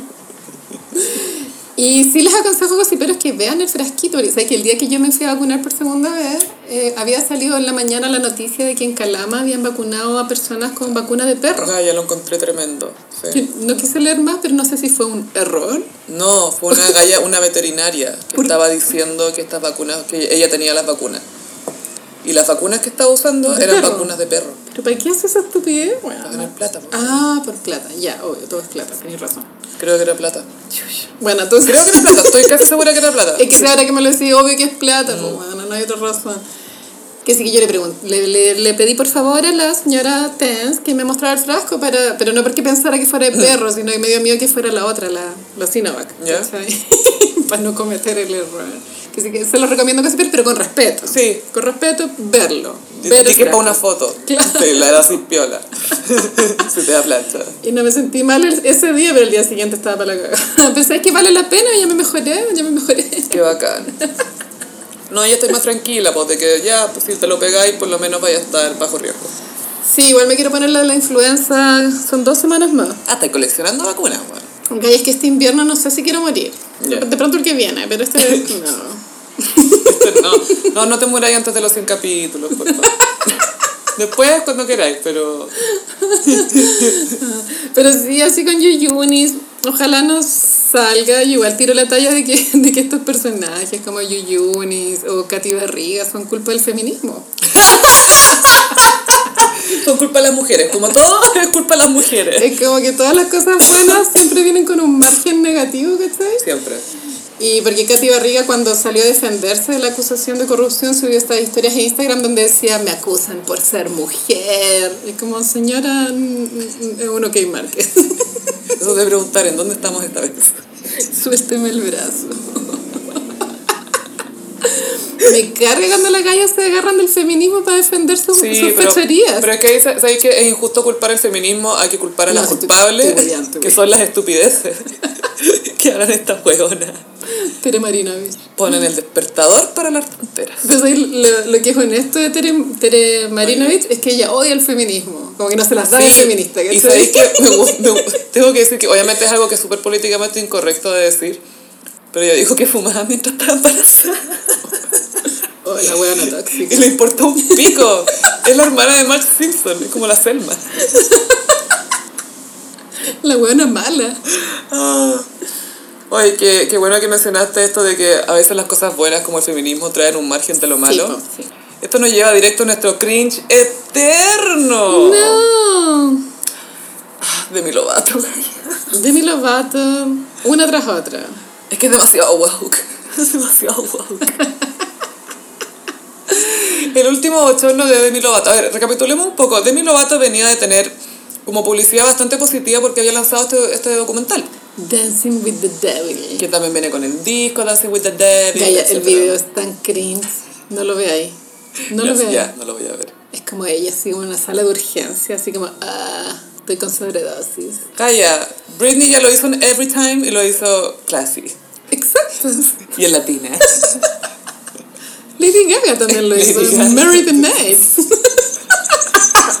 o sea. La cosa es que Demi Lovato fue a estos locales de yogur congelado, frozen yogurt, o froyo, El Jagenfruit. es como el Jagenfruit. Y el helado del McDonald's también es frozen yogurt, creo, porque no, No. es helado helado. Eso es eh, pura grasa manteca, amiga. Ah, ya, qué bueno saberlo. Rico igual. Se me antojó una grasa manteca helada. Fue a un local, que es un local semifamiliar que debe llevar, no sé, unos 20 años, 30 años. En Los Ángeles. Claro, y que tiene como eh, 5.000 seguidores en Instagram. Muy piola. Muy piola, muy piola. Y la Demi Lovato fue a comprar allá y dijo que estaba en la fila para pagar y se tuvo que ir porque se sintió demasiado gatillada, triggered, por todas las cosas que estaban ahí en la vitrina para comprar que eran sin azúcar, sin lácteo, entre comillas, de dieta. Eran unas galletitas que decían sin culpa. Claro, sí, claro, era comer sin culpa, Oh. cosas así. Y la buena dijo que se fue porque se sintió tan gatillada que ya no podía estar ahí y lo funó en su cuenta de Instagram. Y, a ver, tomemos en cuenta que Demi Lovato tiene 102 millones de seguidores en Instagram. Y la loca expone a esta- este negocio Muy chiquitito. Muy piola, muy de un abuelo y una abuela. Dicen, estos locos están perpetuando la cultura de dieta que le hace tanto daño a las mujeres jóvenes, yo lo he pasado pésimo con esto la cuestión. Y los gallos le respondieron y le dijeron, mira, nosotros tenemos variedad, tenemos para comida vegana, tenemos sin azúcar para gente que es diabética, tenemos sin gluten, tenemos esto, tenemos comida para todos. No es que es lo único que tengamos. Y ella insistía, no, dejen de darme excusas, háganlo mejor, como suficiente, ya es hora de un cambio la cuestión. Y eh, la, la Demi tiene sus fans que se llaman los Lovatics. Los Lovatics. Los Lovatics. Imagínate cómo hicieron mierda la pobre página de... Los vendedores de Froyo. Estaban shook. güey. Con todo spam. Imagínate cómo se hicieron pedazos ese Instagram. Puta Demi. Puta, pero de Demi, ¿para qué se va a meter ahí también? Pues bueno, no sé. Es que lo peor es que después suben video explicando lo que hizo. Dice, mira, yo creo que acá el problema no es que yo expuse un negocio pequeño en mi cuenta grande Y creo que el problema es que, bueno, yo siempre he sido demasiado sensible y me, me gatilló demasiado esto, y me gatilló, y me gatilló, y mis gatillos, y mis gatillos. Y hablaba todo el rato como de sus gatillos y que ella era demasiado sensible. Y era como, esto no es problema de nosotros. Es que eres cáncer. Es- Porque es. A ver, igual, si tú eres una estrella que está súper gatillada y que está bien que tú queráis habla, hablar y, ser, y exponer tu vulnerabilidad, yo defiendo eso, ¿cachai? Pero todo lo que es gatillo es demasiado impulsivo, ¿cachai? Y, y tú también tenés que tener un poco de control de tu imagen. Entonces, ¿quién le controla los gatillos a Demi Lovato? Scooter Brown. Que Ariana Grande le dijo a Scooter, oye, contrate a la Demi Lovato. ¿Y que La Demi Lovato a los seis meses está fundando una weá de Froyo. Después de Dancing with the Devil. Bueno, Scooter Brown lo encuentro pésimo manager, podría hablarte tres, tres horas de eso. Pero Demi eh, es una persona inestable a cagar, de un mal gusto infinito. O sea, el mal gusto con el cual ella enfrenta sus traumas, a mí me da mucho cringe. Me di la paja de ver el reality del, de la sobredosis, po. El Dancing with the Devil. Está enfocado de una forma muy morbosa, más que edu- educativa, ¿cachai? Y sabéis qué? Siempre que. Pues me encanta por eso Russell Brand, porque él ha hablado mucho de su adicción y de por qué era adicto y qué es la adicción y cómo tenemos que entenderla y que es importante que nos informemos bien porque hay mucho prejuicio y, to- y todos operamos bajo mucho prejuicio, sobre todo con la adicción. Es súper fácil condenar a alguien que es adicto. Sí, Eh, Entonces es súper bueno cuando un adicto te dice, ¿sabéis qué? Este era mi demonio.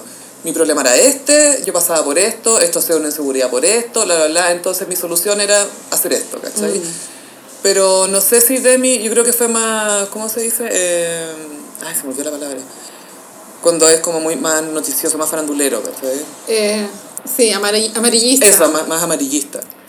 Sí, pero el reality era como 30 días antes de la sobredosis. Claro, como una 30 cuenta regresiva. Ah, ya que, quiero verla que se haga mierda. Es como... Sí, ah. era un poco esa la sensación. Y bueno, es cierto que ella sufrió mucho, ella contó cosas bien traumáticas, que perdió la virginidad en una violación, que el- después cuando ella tuvo la sobredosis, la última, el dealer la violó, que ya no se acordaba. Pero sabéis que igual ya, después decía algo súper raro, weona. Pasa que ya, ella tuvo la sobredosis, ¿cierto? Y el día que ella llamó a este loco, el weón le vendió la droga, ella se drogó con el loco y el gallo la violó. Ella como perdió conciencia se acordó días después, Mm. o semanas, no sé. Le vino como un flashback. así.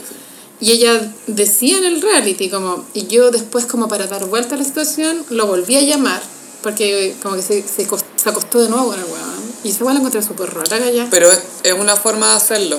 Sí. Sí, porque obviamente no, no, para cada víctima de violación es distinto, ¿cachai? Y esto obviamente tiene mucho que ver con cómo es de mí como persona. Pero hacer eso es una manera de tú recuperar el control de la situación. Es como, si ahora lo hago es porque yo quiero y lo tengo tan dominado y tan superado Que lo puedo hacer. Ajá. Y porque yo quiero, ¿cachai? Entonces es una manera, creo yo, en que te podí sentir que te estáis reforzando, Ya. pero en, real- en realidad te estáis, quizás te das cuenta después, pero te estáis retraumando. Yo encuentro que te hacís daño, po. Pero en ese minuto es un mecanismo casi de defensa, ¿cachai? Porque debe haber sido una reacción, eso debe haber sido al poco tiempo que lo hizo. Parece. Pero... O quizás no, pero yo creo que tiene que ver con eso, con retomar el control. Puede que sí. Pero Demi es muy cringe y Mm. mira, de acá en adelante vamos a seguir viendo estas reacciones de ella. Sí. Ella es así. Qué lata, porque, o sea, obviamente tiene talento y si es estrella es por algo, ¿cachai? No es casual que todavía tenga carrera y que Scooter Brown, que es un gallo, un manager que tiene artista, tiene a, tiene a Justin Bieber, que igual le va bien a Justin Bieber, ¿cachai? Tiene a Ariana Grande, que la ha ido increíble. Sí. Tie- Tiene buenos artistas, ¿cachai? Entonces, si pesca la Demi Lovato, Tiene buena voz la Demi. sí, absolutamente. Es bonita, pero ella no se siente bonita y ese es el problema. Yo siento que ella tiene... Me encanta su cara porque siento que es como dramática. Es súper bonita. Sí, pero es distinta, ¿cachai? Me encantaría Sí. verla como... No sé, de repente cantando baladas, quizás, no sé, pero como algo dramático. Pues siento que le, quedaría, le queda bien. Es un poco como una Ana Gabriela. Es muy. Ana Gabriel, toda la razón. Imagínate sí. si sacara una así, ¡ah! Como It's All Coming Back to Me de la Nicole, de la Celine Dion, así. Buena. Lo haría increíble, ¿cachai? Sí, ojalá mejore porque es tan cringe esa mujer. Es que porque hay caleta de cantantes que uno, claro, tuvieron ca- carreras siendo súper jóvenes y todo, pero que se hubieran visto mucho más beneficiadas de seguir un estilo más clásico. Yo siempre siento que a la Cristina Aguilera también le pasa eso. Se hubiera tenido tal, tal vez unas canciones un toque más clásico, como grandes baladas, o que Sí. supiera ocupar bien la voz y no usarla en, en pop nomás. Y en gritos. Sí, se, se benefician de eso, pero no, no vende, pues, ¿cachai? No es... Pues la Lady Gaga puede hacer duetos con Tony Bennett y lo hace bien y... The Range. The Range, ¿cachai? Sí, bueno. Puede hacerlo. Pero con Bradley Cooper. Claro, antes de que se me den los Grammy. Pero sí, me encantaría ver a Demi como, quisiera como un tour o que tu- tuviera una residencia en Las Vegas, donde use puros vestidos y great gowns, beautiful gowns. Pero la Demi tiene el problema que está cerca de cumplir 30 y al cumplir 30 o te reinventa yo morí. Eso se sabe. Por eso yo, yo que ella hago eso, para tener una residencia en Las Vegas cantando puros clásicos de Barbara Streisand. Sí. ¿Cachai? Como, Sí. y, y que cante evidencias también para el público latino. Obvio. Es una locura,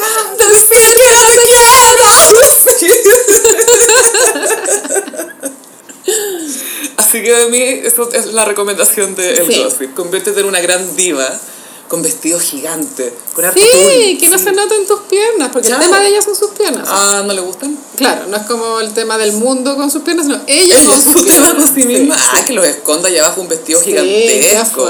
Un vestido que haga mucho ruido y que pese mucho. Bien tieso, que se quede Y parado que se solo. saque un disco en español también. Sí, bueno, Cristina está sacando el segundo.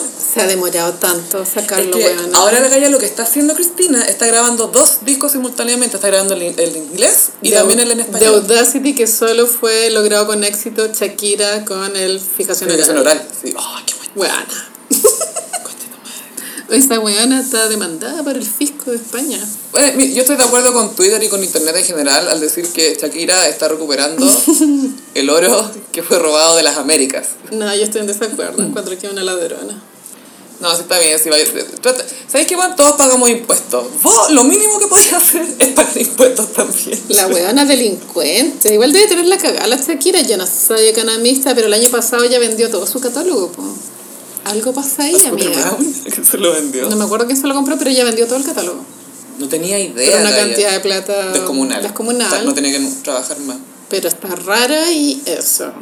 Vamos a ver qué pasa ahí con ese señor Piqué. Eso te iba a decir, todos sabemos que Piqué no va a aportar las monedas Oye, acá. Piqué va a llamar por teléfono al matinal de TV Española. Voy a llevar a, a Messi. Oye, Lío, eh, Lío, tú también andas robando. tení, tení unas luquitas. Mándame unas zapatillas que sea para venderlas. Voy a hablar con Messi de hacer una lata. Sí, eh, sí, no, no. Es un sí. culiao fome. Bueno, si apenas habla, sí, te juro que es súper para adentro él.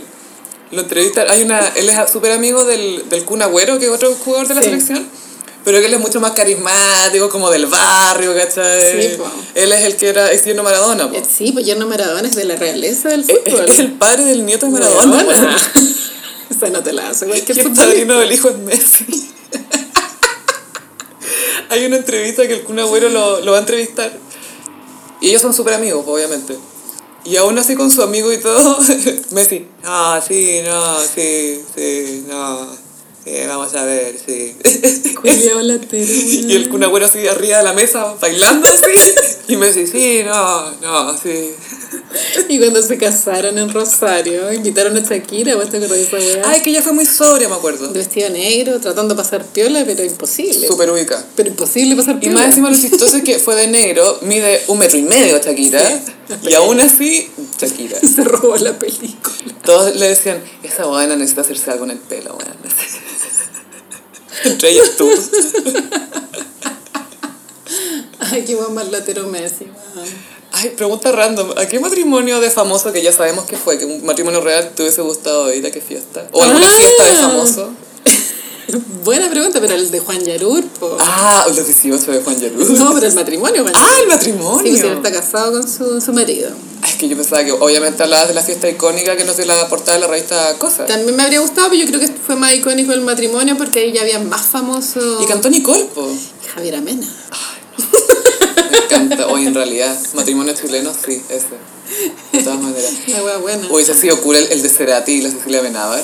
Ese no creo que haya estado tan bueno porque se casaron medio apuraditos. eh, se casaron acá en Chile, po. Era invierno, como que los papás de ellas le, le dijeron, si te vayas a vivir con este te casas. Porque era una familia conservadora, la Sí, pues ella. tenía como 17, po. Y ella era como cuica, cuica, así. Sí. Y se casaron. Son bonitas las... Bueno, es que ella era, es hermosa. Ah, y el, el video de Te llevo para que me lleves, que ella está embarazada. Sí. Es muy lindo ese video. Es entre cringe y bonito. Sí. Pero es muy Cerati noventero. Y se nota que están muy enamorados. Sí, él se nota que lo ama. En la biografía de Cerati sale en el capítulo de- del romance de ellos, ellos tuvieron un departamento en Santiago. no, sé- no me acuerdo si era en Providencia En en. Providencia. En ahí. Providencia vivieron, sí. Y Cecilia contó que le chocaba que al, al, al comienzo de la convivencia que Cerati tenía demasiado olor a pata. y ese detalle en la biografía lo encontré tan cruel porque no era necesario que supiéramos aquello. ¿Sabes por qué me gusta? Porque claro, te baja el ídolo, este weón que era sex symbol, porque era Sí, Mino po, Cerati, muy o sea, Mino, era muy, muy y tenía onda, y ya, y te hablaba. Cuando y- ser argentino era bacán. Y yo, y hablaba, y te cantaba. Pero él era muy hondero también, porque él, él cachaba que él era distinto, pero le importaba un pi, le encantaba ser distinto. Mm. Eh, pero me gusta que ella te revele eso, porque ella también es como una niña tan linda, y uno también los idealiza tanto, y que te diga, el buen era diondo, era diondo a pata. Era un olor a pata insoportable. Pasaba queso. me encanta. Pero la primera vez que estaba viviendo con un hombre también. Sí, porque fue como, debe haber sido su primera relación importante, importante, po, Sí, sí, porque él tenía como 33, algo así. Sí, tenían la media diferencia. Sí, tenían como 14 años de diferencia. Eh, pero sí, tuvieron, alcanzaron a tener una linda vida juntos hasta que ella fue mamá. Es buena esa biografía, se los recomiendo pero... ¿Cómo se llama? Se llama Cerati. ¿Por? El periodista no me acuerdo el apellido, pero hay solo una que sé que es imposible confundirse. Ya, bacán. Y pero en esa biografía también te da a entender de que Cerati era muy de que le robaba las ideas a las pololas. Como que muchas de las canciones son ideas Obvio de que las pololas. sí. ¿Te cabe alguna duda que la mayoría de las estrellas de rock le robaban ideas? Una de las pololas hasta lo demandó por eh, canción animal. Oh. Pero perdió la, la demanda. Pero igual si tú ya llegáis a tribunales porque estáis súper segura de lo que estáis diciendo. No te pegáis el show porque sí. Exacto. Y pasamos a Iconic. Bueno, ya, ya terminó la temporada de Aries, afortunadamente. Bueno, por fin, yo, bueno, hasta, hasta el límite. Todos los días me metía a Twitter y era, ¿ahora qué? ¿Ahora qué? Que todo esto es demasiado Aries. es la temporada más Aries de todas, ¿o no? Heavy. De todas las temporadas Aries que no habido antes. Pero ahora estamos en Tauro al fin. Yo estoy tomando Sí. vino blanco en copa de cristal, obvio. Yo estoy con mi polera de Cher. y, en- y para abajo en pijama, porque soy Tauro. Yo estoy en pantuflas también. Y con un anillo de diamante. Chardonnay. ¿Viste mi foto con el anillo de Meghan Markle? Sí. Con Cipedi, mi mamá, que es una genia, una genia, Claramente. se compró una imitación del anillo de Meghan Markle en Wish, no sé, por tres lucas. Mira, ¿por qué no le preguntas a tu mamá si existen imitaciones de los anillos de J-Lo? Lo voy a preguntar, vamos, hay que, tenemos que buscar. Ay, el rosado, Gaya, todo El de. Ben, sí, ese quiero yo. Ay, te podemos regalar para tu cumple. Sí. y uno de Barbara, para que tengáis los dos. Y Gaya, el anillo de Meghan Markle me lo puse y te juro que fui una princesa. Sí, po. Literal. Y sentí que me habían pedido matrimonio, me sentí heterosexual, fue Y que tus hijos iban a ser colorines. Sí, me sentí con más derechos, fue acuático.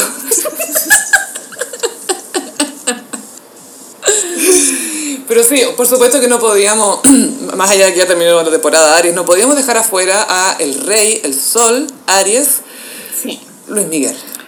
Luis Miguel, que claro, él nació el 19 de abril, que es justo cuando empieza Tauro, o sea, por, por horario le Mm. tocó ser Aries, pero un minuto más, Tauro, weón.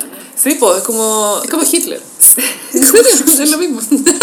Pero también me hace mucho sentido porque sabemos que Luis es sibarita, le gusta el vino, los sí. lujos, su casa en Acapulco. sí, full total. bisagra. Pero energía Aries total. Mm, sí. Eh, Empezó la segunda temporada el domingo recién pasado. Eh, hay una expectativa muy grande porque esta, esta temporada tendría que haberse estrenado el año 2020, fue pospuesta por el COVID. Es que igual fue un poco tragedia, Gaya. O sea, por Bueno. suerte estaba Tiger King, porque si no, y, si no nos vamos a la chucha. Bueno, es que sin Tiger King, man. Sí. Después me acordé de otro que vimos, el de la casamentera la India, ¿te acordás? Ay, que yo nunca lo vi al final, tengo que verlo, Bueno. ¿cierto? Sí. Hay un weón que es tan gay y que busca- está buscando esposa. Puta la wea, Es que una mujer con un buen espíritu es gay. Ya pasados los años, ya no me parece tan descabellado casarte con un gay. Te juro, vez me- se me hace más. Igual bacano, ¿no? Como que le va a interesar mucho más tu weá. Sí, y. Te va a opinar en serio de cómo te veís. Te va a escuchar. Sí. Te va a decir, no, eso no te combina. Prueba con... ¿Por qué no te ponís los otros? ¿Cachai? Y le va a interesar como los cagüines de tus amigas. Pueden escuchar Nicole. Pueden intercambiar pañuelos. Claro. Ella te ayuda a elegir amantes. No, ese bueno tiene cara de diondo, bueno. No. La wea perfecta. Es perfecto. Sí, empezó la segunda temporada de Luismi y eh, creo que algo habíamos comentado antes en preparación a lo que venía. Eh, ya habíamos hablado de que sin tener al papá, a, Luisito Rey. a, a Luisito Rey, como personaje principal o al menos semi-protagónico, la serie iba a perder harto peso. Sí, Y la verdad es que lo hizo. Así fue. Sí, hay que decir que, mira, Boneta se nota que lo está intentando y lo está dando todo. Sí. Lo está dando todo, pero he doesn't have the range. El, el, es que todavía el, el Luis Miguel joven, el que en esta serie hay dos líneas de tiempo, una en el 92 y la otra es en el 2005, todavía la del año 92 funciona boneta, pero caracterizado como treintón ya no está tan bien. ¿Por un tema así más visual, decís tú? ¿O Valley te da Uncanny Valley? Porque cuando está caracterizado, eh, su actuación es, es sobreactuada. Está lleno de tics y, y aparte que es probable que Luis Miguel haya sido así, pero se ve muy pesado, un guau muy pesado. Como que no empatizáis. Sí, me pasaba eso, que lo veía, era como, este es un personaje principal que a mí, a mí me importa porque me gusta Luis Miguel, ¿cachai? No por la serie. Sí, tal cual. Entonces no estoy viendo la serie por la serie. O sea, la estoy viendo porque ya quiero ver cómo muestran las otras cosas. Pero mientras la veía me pasaba que no, no la estaba disfrutando bien y creo que tiene que ver quizás con la estructura de los episodios, no sé. O la historia en sí, quizás le falta un poco más de peso. Encuentro que ponte tú la, las escenas con el manager podrían ser más aprovechadas porque se nota que es como el único lazo afectivo que tiene. Claro, el manager que ya lo habíamos visto en, en la temporada primera, que fue un papá para Luis Miguel. Sí, de hecho, el año pasado, cuando existía este rumor de que la mamá de Luis Miguel era una vagabunda en Buenos en Aires, Buenos ¿te Aires, acordás? sí. entrevistaron a la viuda de ese señor y, y ella dijo como Luis Miguel sabe que su mamá está muerta, ¿cachai? Y en ese momento nadie pescó esa entrevista y era verdad. O sea, queríamos creer que era la vagabunda, más bien. Todo sí, bueno, es igual, obviamente es ella. Luis Miguel cuando ya tiene, o sea, la línea de tiempo del 2005 es una persona que está tan desencantado de la vida, que, todo, que me imagino que eso se va a ir relatando a medida que pasan los capítulos, pero está tan desencantado de la vida que se ve tan pesado como Chupete de Fierro, que es el, el nom- sobrenombre que ha llevado toda la vida, que es difícil empatizar con su dolor y con el accidente que tuvo en el, en el capítulo 2, que fue cuando se le levantó un aparato en la oreja. Sí, Y ahí como que era como... A, o sea, a mí pasó que como no me dio pena. ¿cachai? No fue como cuando en Lost, como que Desmond veía así como la mano de Charlie que decía Not Penny's Boat. ¿Te acordás? que no es spoiler, no la he visto hasta ahí. Pero claro, ahora se le revienta la oreja a Luis Miguel y no se entiende tampoco como hay una previa que te explique cuál es la relación que él tiene con su propia oreja. Exacto. No, no, no lográis dimensionar como la tragedia, ¿cachai? Es que ¿sabes lo que pasa? Ahora que lo pienso, la serie nunca ha establecido bien lo que es la música para Luis Miguel. Claro. ¿Cachai? Nunca te han dicho bien qué es para él poder cantar. No, no te lo han mostrado de alguna forma. Porque ya, lo muestran cantando en vivo, pero es para mostrarte, oh, hay fans, está Oh, haciendo un show, choro. estamos estableciendo que le está yendo bien. Ok. Pero nunca sé lo que es para él. Nunca sale solo cantando porque sí nomás, ¿cachai? Porque le gusta cantar. De hecho, en el, en el segundo capítulo creo hay una escena donde viene un como un, un mafioso, le dice, oye, te ofrezco 6 millones de dólares para que cantí en tal y tal parte. Y Luis Miguel como que la respuesta es como, ya, pero por 12. Como que no es como que le guste cantar. Lo está haciendo por plata. te da a entender que lo único que le importa es la plata. Y quizá esa es la manera de la serie de decirte que ya, este loco está tan perdido que ni siquiera lo hace por cantar, sino que quiere plata nomás. Claro, para andar en yate. Pero todavía no me queda claro lo que es la música para él, porque tú nunca establecieron que él y la mamá cantaban siempre una canción y después él la canta grande solo, entonces eso nos dice que se está acordando de la mamá, pero y que la música es su link a la mamá, por ejemplo. Sí. ¿Cachai? No, no, no, no hacen como ese trabajo, porque me pasa que veo la serie y es como, pucha, no me, no me interesa. Y es no me- Julio muy pesado, porque muy esta pesado. escena, ya metieron a un personaje que es un abogado, no tengo idea quién es, que se pone el, por iniciativa propia a escuchar canciones para ofrecérselas a Luis Miguel, siendo que no es su rol como abogado. Mm. Y le ofrece hasta que me olvide, y Luis Miguel es como, bueno, no me toqué, como, ¿quién reacciona así, Gaya? Es muy pesado, ¿no? Es Pretty Mariah, diría. él. Touch my body. Y mm, a mí esa escena me cayó pésimo. Y sabéis lo otro, es que algo que marca mucho la vida de Luis Miguel, creo yo, es su soledad. Sí. Y nunca te lo muestran solo, siempre está con el hermano, está con el manager, Siempre hay alguien o está en el tomando, pero, sí. pero, pero no, no te lo muestran en su espacio solo. No sé, nunca hay una toma grande de él en su casa y que él atraviesa y que, puta, no hay nadie más. Yendo ¿cachai? de la cama al living. Claro, No, no, no te, siento que no establecen bien... Yo creo que se fueron por eso la... lo hace, hace más fácil empatizar con él, ¿cachai? Sí, se fueron por la idea de estar solo acompañado. Porque en, en la escena del yate está lleno de modelos. Y es como la soledad de tener todas las mujeres, pero en verdad ninguna te importa. Me imagino que esa fue la idea que se quiso retratar. Pero esa escena del yate es muy cringe. Pasa que Luis Miguel en esta temporada es productor ejecutivo, es decir, puso mucha plata, lo cual quiere decir que tiene que haber tomado muchas decisiones de cómo él es Creativas. mostrado. Mm. La escena del trío a mí me parece totalmente innecesaria y, y que se podría de pronto haber dado a entender, pero era un poco larga como para lo que se quería mostrar, ¿cierto? Se entendía la primera, como... Sí. Podría ya haberlo mostrado entrando a la pieza con las dos minas y listo. Y ya se entendía, ¿cierto? Sí, pero mostrarlo fue como ya, que sea una serie de Netflix, porque ponte tú me acuerdo que para el primer capítulo de la serie, la primera vez que vemos a Luis Miguel está tirando con la polola, la... ¿Cómo se llama la primera polola, la que era fotógrafa? Sí, no me acuerdo cómo se llama, pero ella, la crespa. Claro, la primera vez que lo vemos, el está culiando, ¿cachai? Sí. Entonces como, "Ugh", es para hacerlo más sexual, ¿cachai? Claro. Como más atractivo sexualmente. Hetero. Como, él tiene pene y lo usa. Jordi Castell está mintiendo.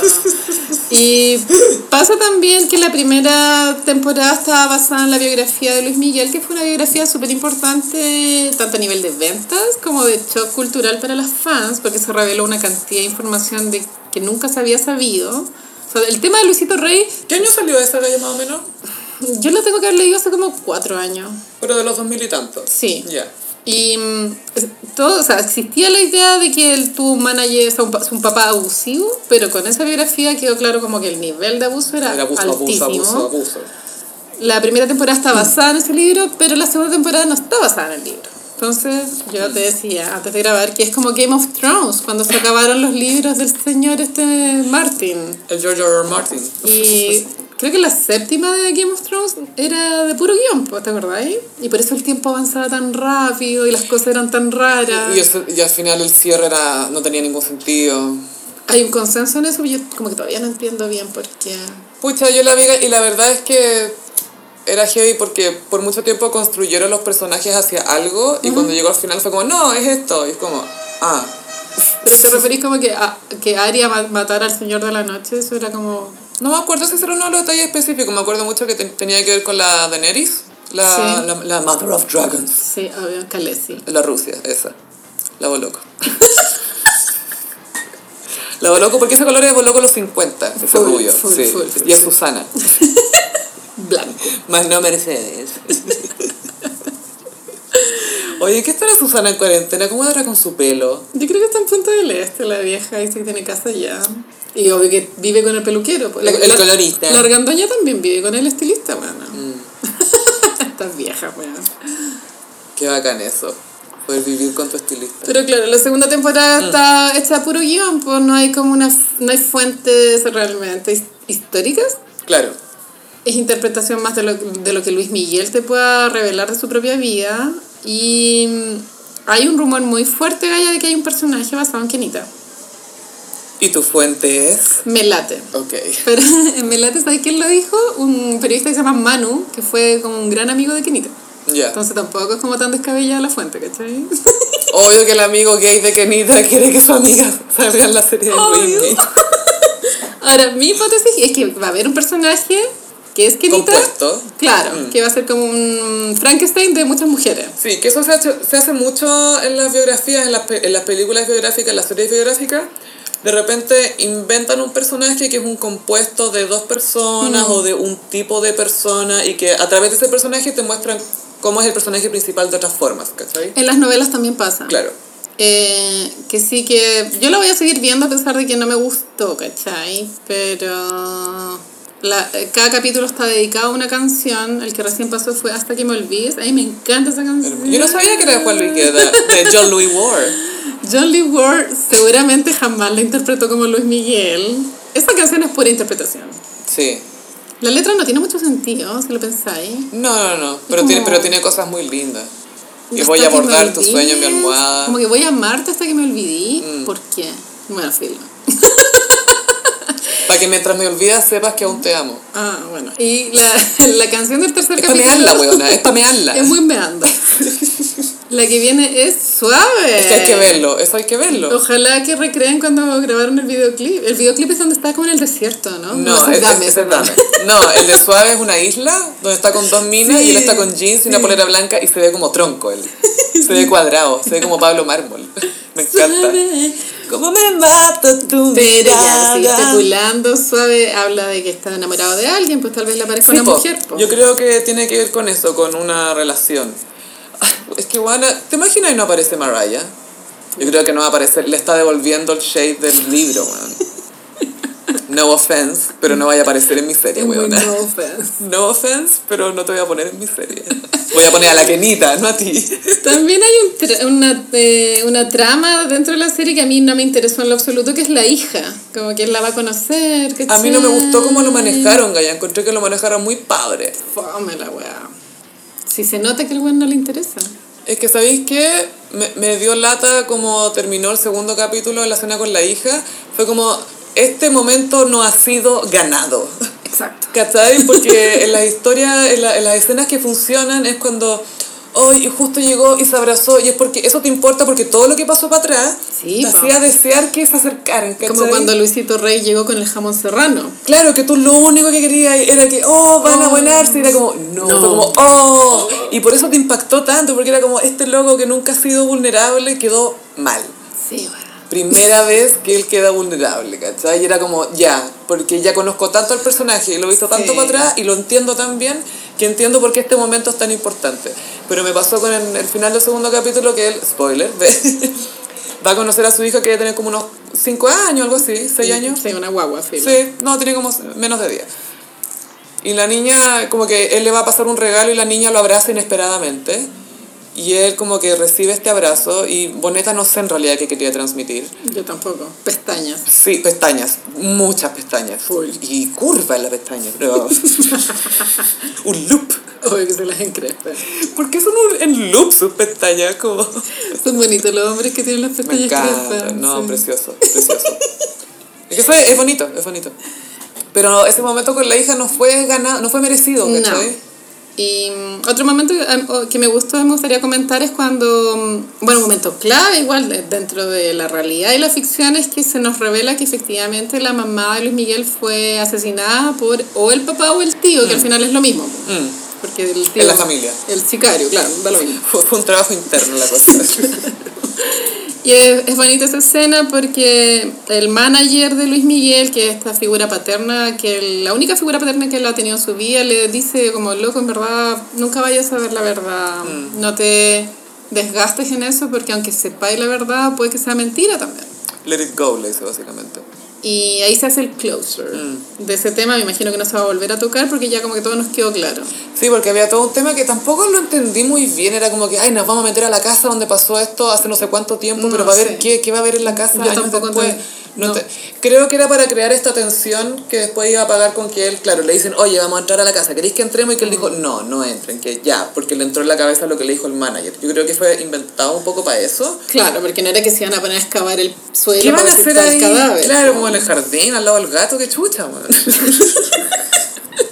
Entonces, esa parte, Sí. como tuve que retroceder, la serie fue como, me perdí de algo, ¿por qué están haciendo esto ahora? No, te- no, no me hacía mucho sentido. Y el detective era todo acuático también, Mm. como, ay, te vamos a colgar el tele. ¿eh? Ya si le están pagando, señor, como con compórtese, ¿no? Caballero. Sea más agradecido, caballero. Tiene pega. Pero me gusta esa conversación que tuvieron, la encontré profunda y, y un buen consejo igual. Sí, es un- y también es un, es un buen momento entre personajes que siento que no, no tiene mucho en la serie. Claro, otra cosa forzada me pareció que era que el manager era de River.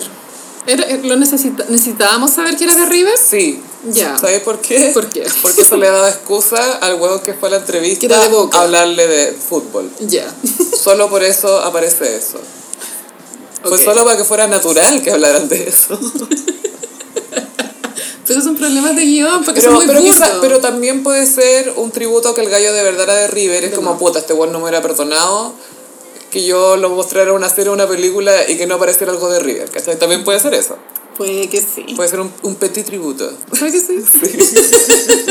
bueno, esta temporada vamos a ver morir a ese caballero. Todo el mundo sabe que él murió de cáncer cuando Luis Miguel estaba en la, en la cima del éxito y fue un golpe muy duro, tan- aún más duro que cuando murió el papá, porque cuando murió el papá en verdad cualquier weá. Y esa es la verdadera orfandad de Luis Miguel, Cuando muere este manager. cuando se le muere el manager.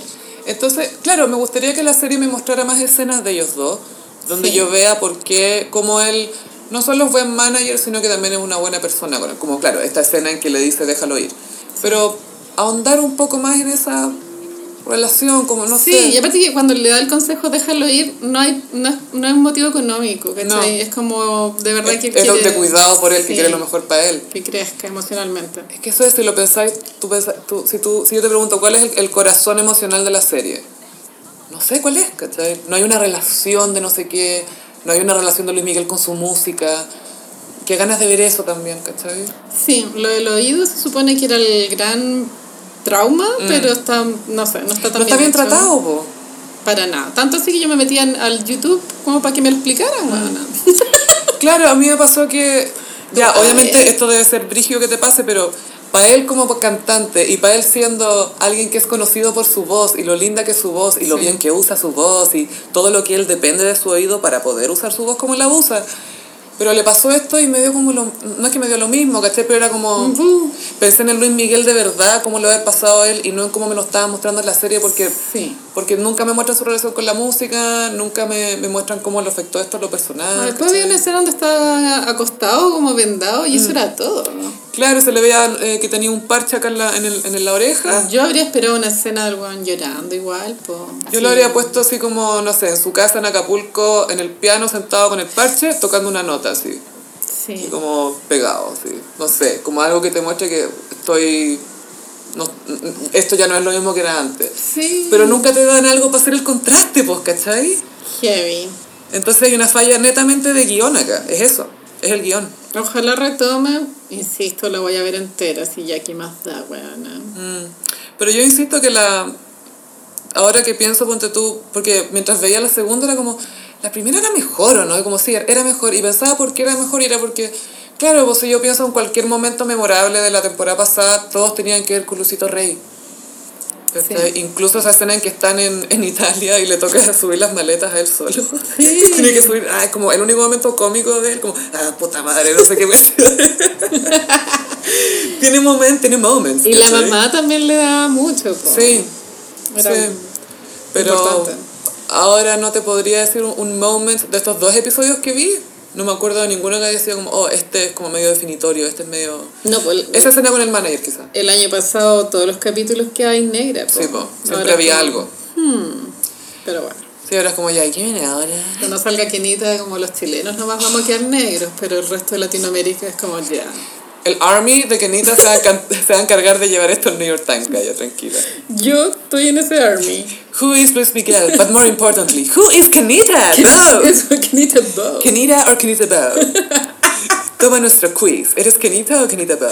Y la foto de donde los paparazziaron en turcos y caicos.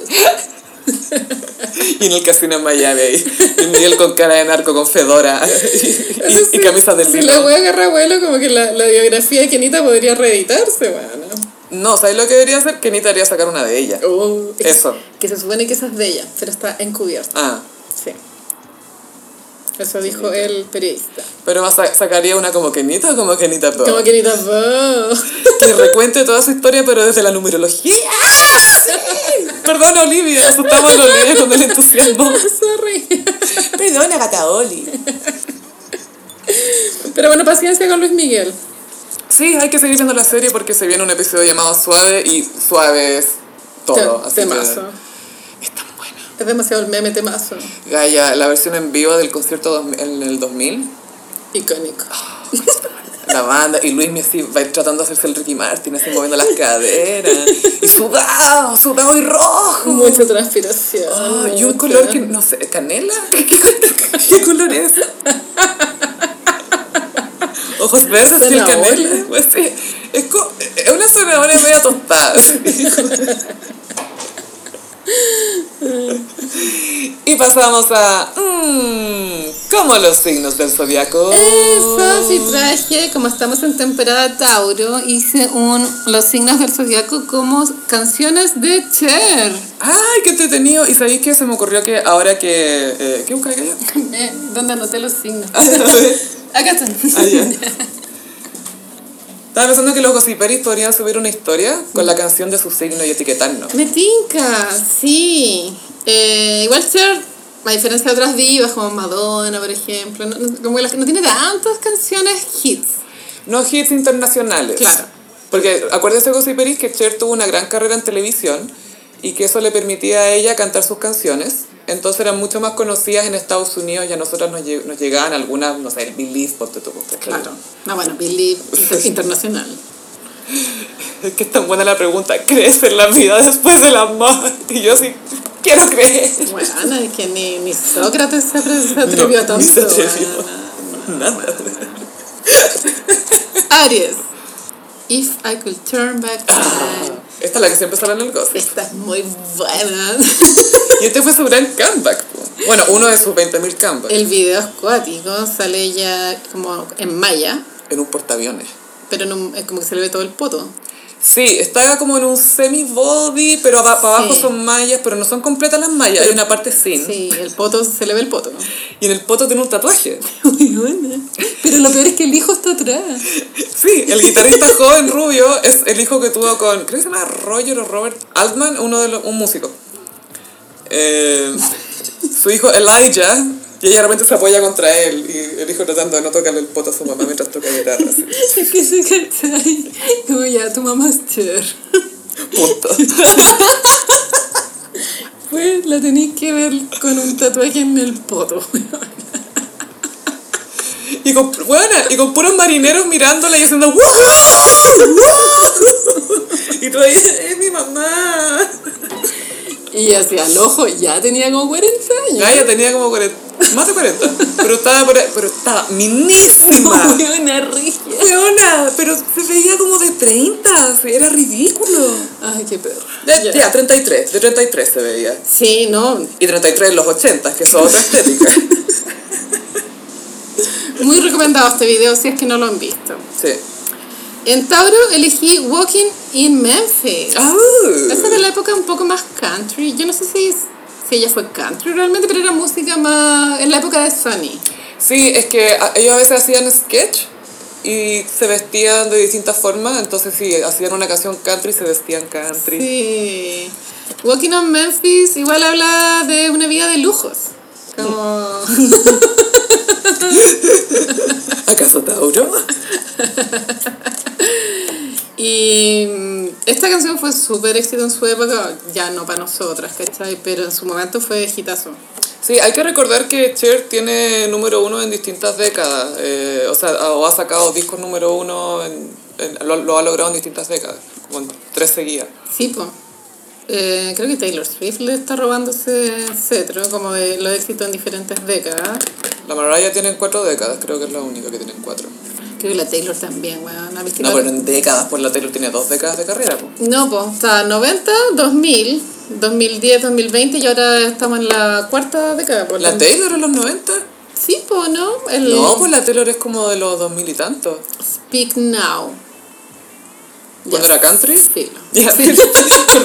Cher.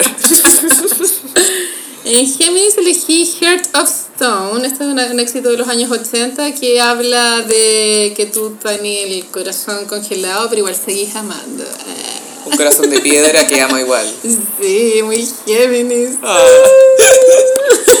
Es roja, Carolina. Me siento muy identificada con Heart of ¿Te Stone. sentí exponida? Ahora vamos con cáncer. En el cáncer, por supuesto que elegí Believe. Ah, sí. Cáncer siempre cree en el amor después de la vida. ¿Qué hacían The Gays antes de Believe? weón? ¿Existía? Exist- no, no, no, no, no, no, no, realmente. Ahí fue cuando Elton John salió del closet, pues, con Believe. Esa weá se sabe. Believe también es icónica por ser la primera canción mainstream con autotune. Así es. El, Y- el autotune se usaba en hip hop, en otros géneros, pero la, la Cher acá lo com- es, es que esta canción fue número uno. Lo po. llevó a otro nivel porque le deforma la voz. No es como, no la arregla, sino que le, le hace el efecto, ¿cachai? Sí, lo que pasa es que el autotune te ayuda a, a llegar a la nota, ¿cachai? Entonces te, te estira la voz, por decirlo de una manera. Pero en este caso es un, como un instrumento más porque es parte de la estética de la canción. el Lo es, autotune. pues si te acordás que Kanye sacó un disco entero con autotune, el 8 Ways and Heartbreak, que ahí dejó la zorra. Bueno. Bueno, oh, ese disco. Ese- ese- sin, sin esa weá no existe Drake. así, no, ¿Quién es Drake? no, pero aparte que o- lo otro icónico de Believe es que Cher tenía 52 años, si no me Sí, equivoco. weona. 51, 52. 52. Y sacó una canción que era dance, o sea, que era para la discoteca. Y que todo el mundo la bailaba. Bueno, hasta mi mamá tenía ese CD, güey. Sigo negra. Era, era, Sí, era, negra. era absolutamente transversal. Es como... Hay ciertas canciones que lo logran. Ponte tú Rolling in the Deep de, de Adele. Sí. Esa logró estar en los rankings de R&B, de pop, de rock, de no sé... de- logró trascender todo, ¿cachai? Fue como... Sí. Fue hit en todo. Y Believe fue un poco así. Y empezó, inventó una cantidad de weones esa cuestión después. O sea, una cantidad de estética. Y el autotune desde ese momento ya es, totalmente normal que lo ocupen. Y igual me imagino como el, ese momento de la decisión de sacar el single de ese disco, porque todas las canciones son buenas, ¿vale? Sí. Pero tú si hubiesen sacado de primer single All or Nothing, La amo. igual la habrían hecho. Mm. Pero esa era la canción Sí. correcta, bueno. Porque el coro Esa, believe in life after love? Y es una pam, pam, pam, pam. Estaba muy bien hecha esa canción. Y que salió en Sex and the City. ¡Obvio que sí! Cuando Charlo salió con el, gay straight guy. Sí, bueno. Que era un hetero gay. Todas las mujeres hemos pasado por un estereotipo así. ¿Te pasó alguna vez? Yo creo que sí, Gaya. Como que salir como un hombre que tú no cachai, sí, gay, güey, pero, La dura. pero buena onda. ¿Ya? Mejor, quizás. Como no cachar. ¿Ya? Ah, no, con Leo. En Leo elegí All or Nothing. Me encanta. Baby, it's all or nothing. Es que igual me imagino una Leo diciendo todo o nada, weón. Onda, ámame o nada. No, y después le dice, Who do you think you're fooling? ¿A quién crees que engañas? ¿Quién tú te crees que estás ¿Tú crees engañando? que me engañáis a mí? Yo sé, yo sé todo, pero quiero que lo digas. Y también Cher ahí fue semi pionera en normalizar la peluca drag. Mm. Porque obviamente siempre han usado pelucas las grandes artistas, pero es que esta Y era, ella, sobre todo. era una peluca drag, pues weona. Sí, porque no era, no pretendía ser pelo normal, Claro. era una fantasía. Era una fantasía. Era, era una fantasía. El video es medio chacha, pero la canción es buena. Sí, no, el video es como una concierto, cualquier. En Las Vegas. Pero Cher cuando sacó Billy, desde después se puso a hacer gira. Y ahí, weón, fue el reinado de las pelucas drag. Era un desfile, era como ya, e- e- era un desfile de pelucas drag y por el lado era un concierto de Cher. Era más, era, era una cantidad de peluca y vestuario. Ana Wix. Weón, Y la Cher decía, puta, las weas que tengo que hacer para competir con la Britney, la Cristina Aguilera. Y decía, take these bitches. Desde que son este tipo de cosas que hemos hablado, tú la de mostrar el poto, las pelucas. Es, es por eso que Cher es el eh, genuino ícono gay. Mm. Porque muchas son íconos gays, ¿cachai? Sí, por distintas razones. Ella es la genuina. Es que les da material, pues, Gaya. Sí. Les da idea. Y, y siempre se esfuerza. Sí. Porque siento que hay minas que son iconos gay, pero como que los gays le otorgan más gayness de la que ellas están ofreciendo. La Ariana Grande, ponte tú. Claro, que ella es como, ya, una chiquilla. Claro. Pero, pero la Cher les da material, es como, ay, chiquillo, traten con esto, intenten con esto. Y todos, ¡ah! Y nacen carreras, ¿cachai? Pero sí en RuPaul Drag Race, el Chad Michaels, weón, el, el doble oficial de Chef, weón. Él- y él hizo su carrera de eso. Mm. Hacer tu carrera de ser Cher, que la zorra. Ya, en Virgo elegí Save All Your Tears. Mm. Esta canción es como, claro, es como guárdate tus lágrimas, sigue adelante. Como los Virgos son así cuando superan. Práctico. Práctico. Esto es como. ok, tengo roto el corazón, voy a guardar las lágrimas, seguir adelante. Fin, este no es el fin de mi vida. Mi vida no se termina por ti, básicamente. Exacto. En Libra elegí la Chup Chup Song, así se llama, ¿no? Sí, the, the Shoop Shoop Song. It's in his kiss, Y the sí, Shoop Shoop sí, Song. eh, sí, pero se llama Chup Chup Song. Que estas de sirenas, que vamos a hacer un especial para Patreon, Amo esta película. hablando de sirenas. Winona Ryder, weona. Y Cristina, Baby Cristina Ricci. Y Cher. Y Cher. Dice Charlotte, no somos judías.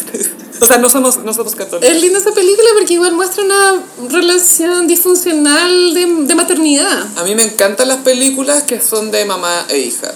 Y es como una maternidad diferente igual. Sí, me encantan estas películas de una mamá que es como más locatelia, entre Sí. comillas, y la hija trata de ser seria. Hay una súper buena que es de la Susan Sarandon con la Natalie Portman, ¿lo habéis visto? No, no la he visto. Que ella básicamente pesca a la hija y se cambia a Los Ángeles y quiere... Trata, trata de vivir cerca de Beverly Hills, lo más cerca, pero no le alcanza la plata, entonces tiene que estar ahí, tiene que usar muebles que encuentra, ¿cachai? Es súper aspiracional la vieja y quiere que la hija sea actriz y modelo, y la hija no está ni ahí, es súper buena. Me tinca. Anywhere But Here se llama. Bueno, esta es Libra porque ¿cómo podéis saber si él te ama dándole un beso? Ah. Eso, eso es verdad. ¿ah? Sí, po. ¿Está en sus ojos o no? Te engañarán. ¿Está en sus brazos o no? Tanta sabiduría. Ahora vamos con Escorpión. En, Escor- en Escorpión elegí Welcome to Burlesque. Esto fue una fue flop esta wea, fue una película que, que la Cher hizo con Cristina. Pero es de culto, Gaia. es como eh, Showgirls, un poco así, ¿o no? De- el tema de culto. Eh, no, porque Showgirls fue reconocida por la academia, ¿cachai? La Jennifer Hudson se ganó uno. Ah, no, Showgirls no, perdona, no, no, no. Estaba pensando en Dreamgirls. Como, Oscar para Nomi Malone, ahora, ahora. Justicia para Nomi Malone. Pero un segundo quedé negra. No, eh, no, no de culto porque es camp, sino que tú- es muy eh, en la cultura gay y también en los fans de Cristina Aguilera de Cher la aman. Porque Sí, es como musical y bueno, la, la estética es bacán, es rica. A mí me gusta esta película, pero fue flop. Fue flop, sí, porque no, no porque ni- es que tampoco iba a ser más que eso. No. Bueno, Welcome to Burlesque es... No, creo que la película solo se llama Burlesque. Eh, Cher es la regenta de un cabaret po, y llega Cristina, Ex Tina. una chica de pueblo en busca de sus sueños. Obvio. Sí. ¿A qué más iba a llegar? ¿A ser contadora? No. Es como Coyote Ugly, si lo pensáis. Todas las historias de minas que llegan a un lugar tienen sueños de arte. Y son regias. Uh, y muy rubias. Y con cara de ángel. En Capricornio elegí Strong Enough.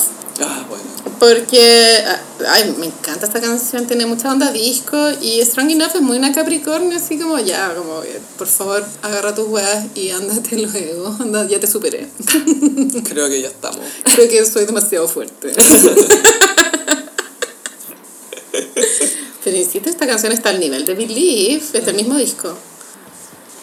Y en Acuario elegí Song for the Lonely. Ah, perfecto para Acuario. Acuario que le encanta estar soltero.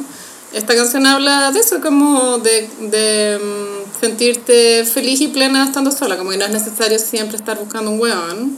Muy acuario. Y para terminar, Pisces. I Got You, Babe. Ay, la amo. Esta es con Sonny, el, Es el- preciosa. el ex marido. Esta es de las grandes canciones de Cher, pero es muy antigua. Yo creo que es de los años. De los 60. Claro, de los 60. Imagínate Sí. todo el tiempo que ha pasado. Gaia, 60 años. y Cher todavía tiene 30, weón. Qué. Pero Cher tiene la edad de la reina Isabel.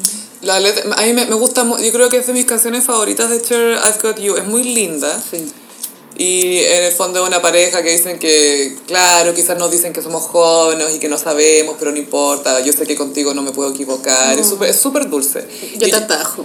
Claro, y ellos la años después se reunieron en el Letterman, no sé por los 80 los nove- o principios de los 90. Y era la primera vez que estaban en público desde el divorcio y todo. Y cantaron I've Got You Babe. Y la, la Cher decía que ella siempre se sentía un poco insegura cuando estaba en el programa y que Sony la hacía, la, la acogía más a ella. Y que esta vez en Letterman él estaba muy nervioso y que ella lo acogió a él. Y cantaron I've Got You Babe. Y ella leyó en el funeral de él, le- leyó una palabra, Sí. habló súper bonito de él. Él se murió esquiando. Sí, tuvo un en accidente. Mm. Los fans criticaron mucho igual que Cher se apareciera en el funeral. No me acuerdo muy bien de esa polémica, pero Ay, fue porque se robó la película. Bueno, pues es- su culpa ser chef, po, weón. Yo pienso lo mismo. Y aparte que ella fue demasiado importante en la vida de Sony, más, más allá de que trabajaron mucho tiempo juntos, Pero el tú- papá de la- del hijo. Eso te decir que tuvieron un el hijo, el que ahora hija, sí. Sí. No, el que se- nació Chastity y ahora es Chas Bono. Sí, Ahora es Chas. es hombre. o Ahora sea, es, es hombre, sí, es hombre. hombre. Siempre fue hombre, sí. Sí, sí. Queremos aclarar, no nos funen, por favor. Chas Bueno fue juez en un capítulo de RuPaul, po. Ay, sí, pero es que obvio que yo confío demasiado en su Y criterio. el weón se estaba joteando a una de las gallas, pues sí, fue un gran capítulo.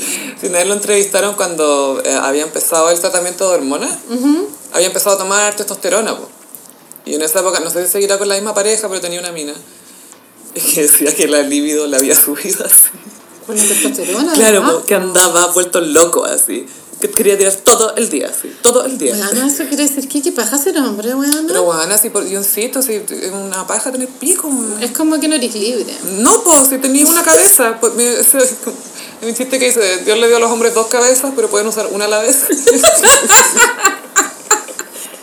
Súper verdad. Ah, ya, sí, yo insisto, antes de cualquier decisión importante, una llamada importante, los hombres deberían correrse la paja Sí. y después tomar una decisión y después ir a hablar con alguien y porque acumulan muchas, ni siquiera por un tema sexual, ¿cachai? Sino que es como de tener tanta weá adentro, Ay, qué terrible. Pobres hombres, los compadecemos. Y bueno, este fue el horóscopo de esta semana. Me encantó Carolina, muchísimas gracias. Siempre es bueno recordar a una de las grandes matronas del, del gossip, creo yo. Sí, no, y las grandes, grandes divas, y las divas son pocas, pues, porque Mariah dijo, hoy en día todas se creen divas, pues, pero pocas lo son. Y la verdad es que tiene razón. Y la verdad es que está en lo cierto. ¿Sabéis lo que me da lata a veces de- del éxito monetario en la música? Es que creéis que porque tenéis plata eres diva, Y ¿cachai? no es así. No, no. no, no porque te compraste ay, la weá Hermes y la, la Birkin para la guagua y la cuestión. No. Eso no es ser diva, po. No. Ser diva es pedir que cambien el estudio para que te graben desde tu lado, weón. Eso es ser diva. Pero mí una diva joven es la Cardi B. Sí. Para mí ella es una diva auténtica. Y me encanta que sea una, una diva latina. Pero, Como- igual, es, pero igual es gringa. Sí, es gringa. No, pero, pero igual es... Pero no, su acento es súper latino igual, pues. Pero, pero nació en los Sí, nació Estados ahí. Unidos, sí. Pero no es una weona que nació en Manhattan, pues, ¿cachai? Como Lady Gaga. No, no, no es Goop. Nació en Calabasas. no nació en Calabasas. Entonces es otro tipo de diva, pero, pero es diva, Sí, po. pues la J-Lo también tiene ese o sea, esa característica de su forma de ser diva. Qué bacán Ser diva y hacerlo bien, Gaya. Sí, pero J-Lo no, lo que no ha hecho bien es casarse bien. Quizás no es lo suyo. Es lo único que no puede hacer bien. Es lo único que no puede hacer bien, pues, weón. Ahí está. Esperemos que el futuro le traiga un nuevo anillo. ¿De qué color? Ay, a mí me gustan los amarillos, Gaya. Esos diamantes amarillos, ¿los hay cachado? Sí, pero no, yo soy del rosado. Mm. Sí. Es que sería muy imitación del Ben Affleck. Filo. ¿The sequel? Y quiero que hables con tu mamá sobre esa página donde venden anillos. Wish, wish, Wish. wish. Gossiperi, recuerden que estamos en Patreon, en patreon.com slash elgossip. Y ahí eh, nos pueden eh, colaborar y contribuir a, a esta noble causa. Sí, muy necesario. Muy necesario. Eh, también recuerden que nos pueden seguir en nuestras redes sociales, en Instagram, arroba el gossip, en Twitter, arroba el guion bajo gossip. A mí me pueden seguir en ambas redes sociales en arroba chofilove. A mí en Instagram, en Frutillagram y eh, obviamente queremos seguir con los lives de YouTube, pero eso tenemos que agendarlo cuando sea posible. Cuando el gobierno lo permita. Cuando el ministro Paris Harris. Cuando Sugar Daddy, sí. lo permita. Yo intuyo que pronto.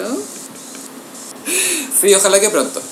Esperamos tener de vuelta con un live. Sí. Eh, por ahora nos despedimos y nos escuchamos en el próximo episodio. Bye. Adiós.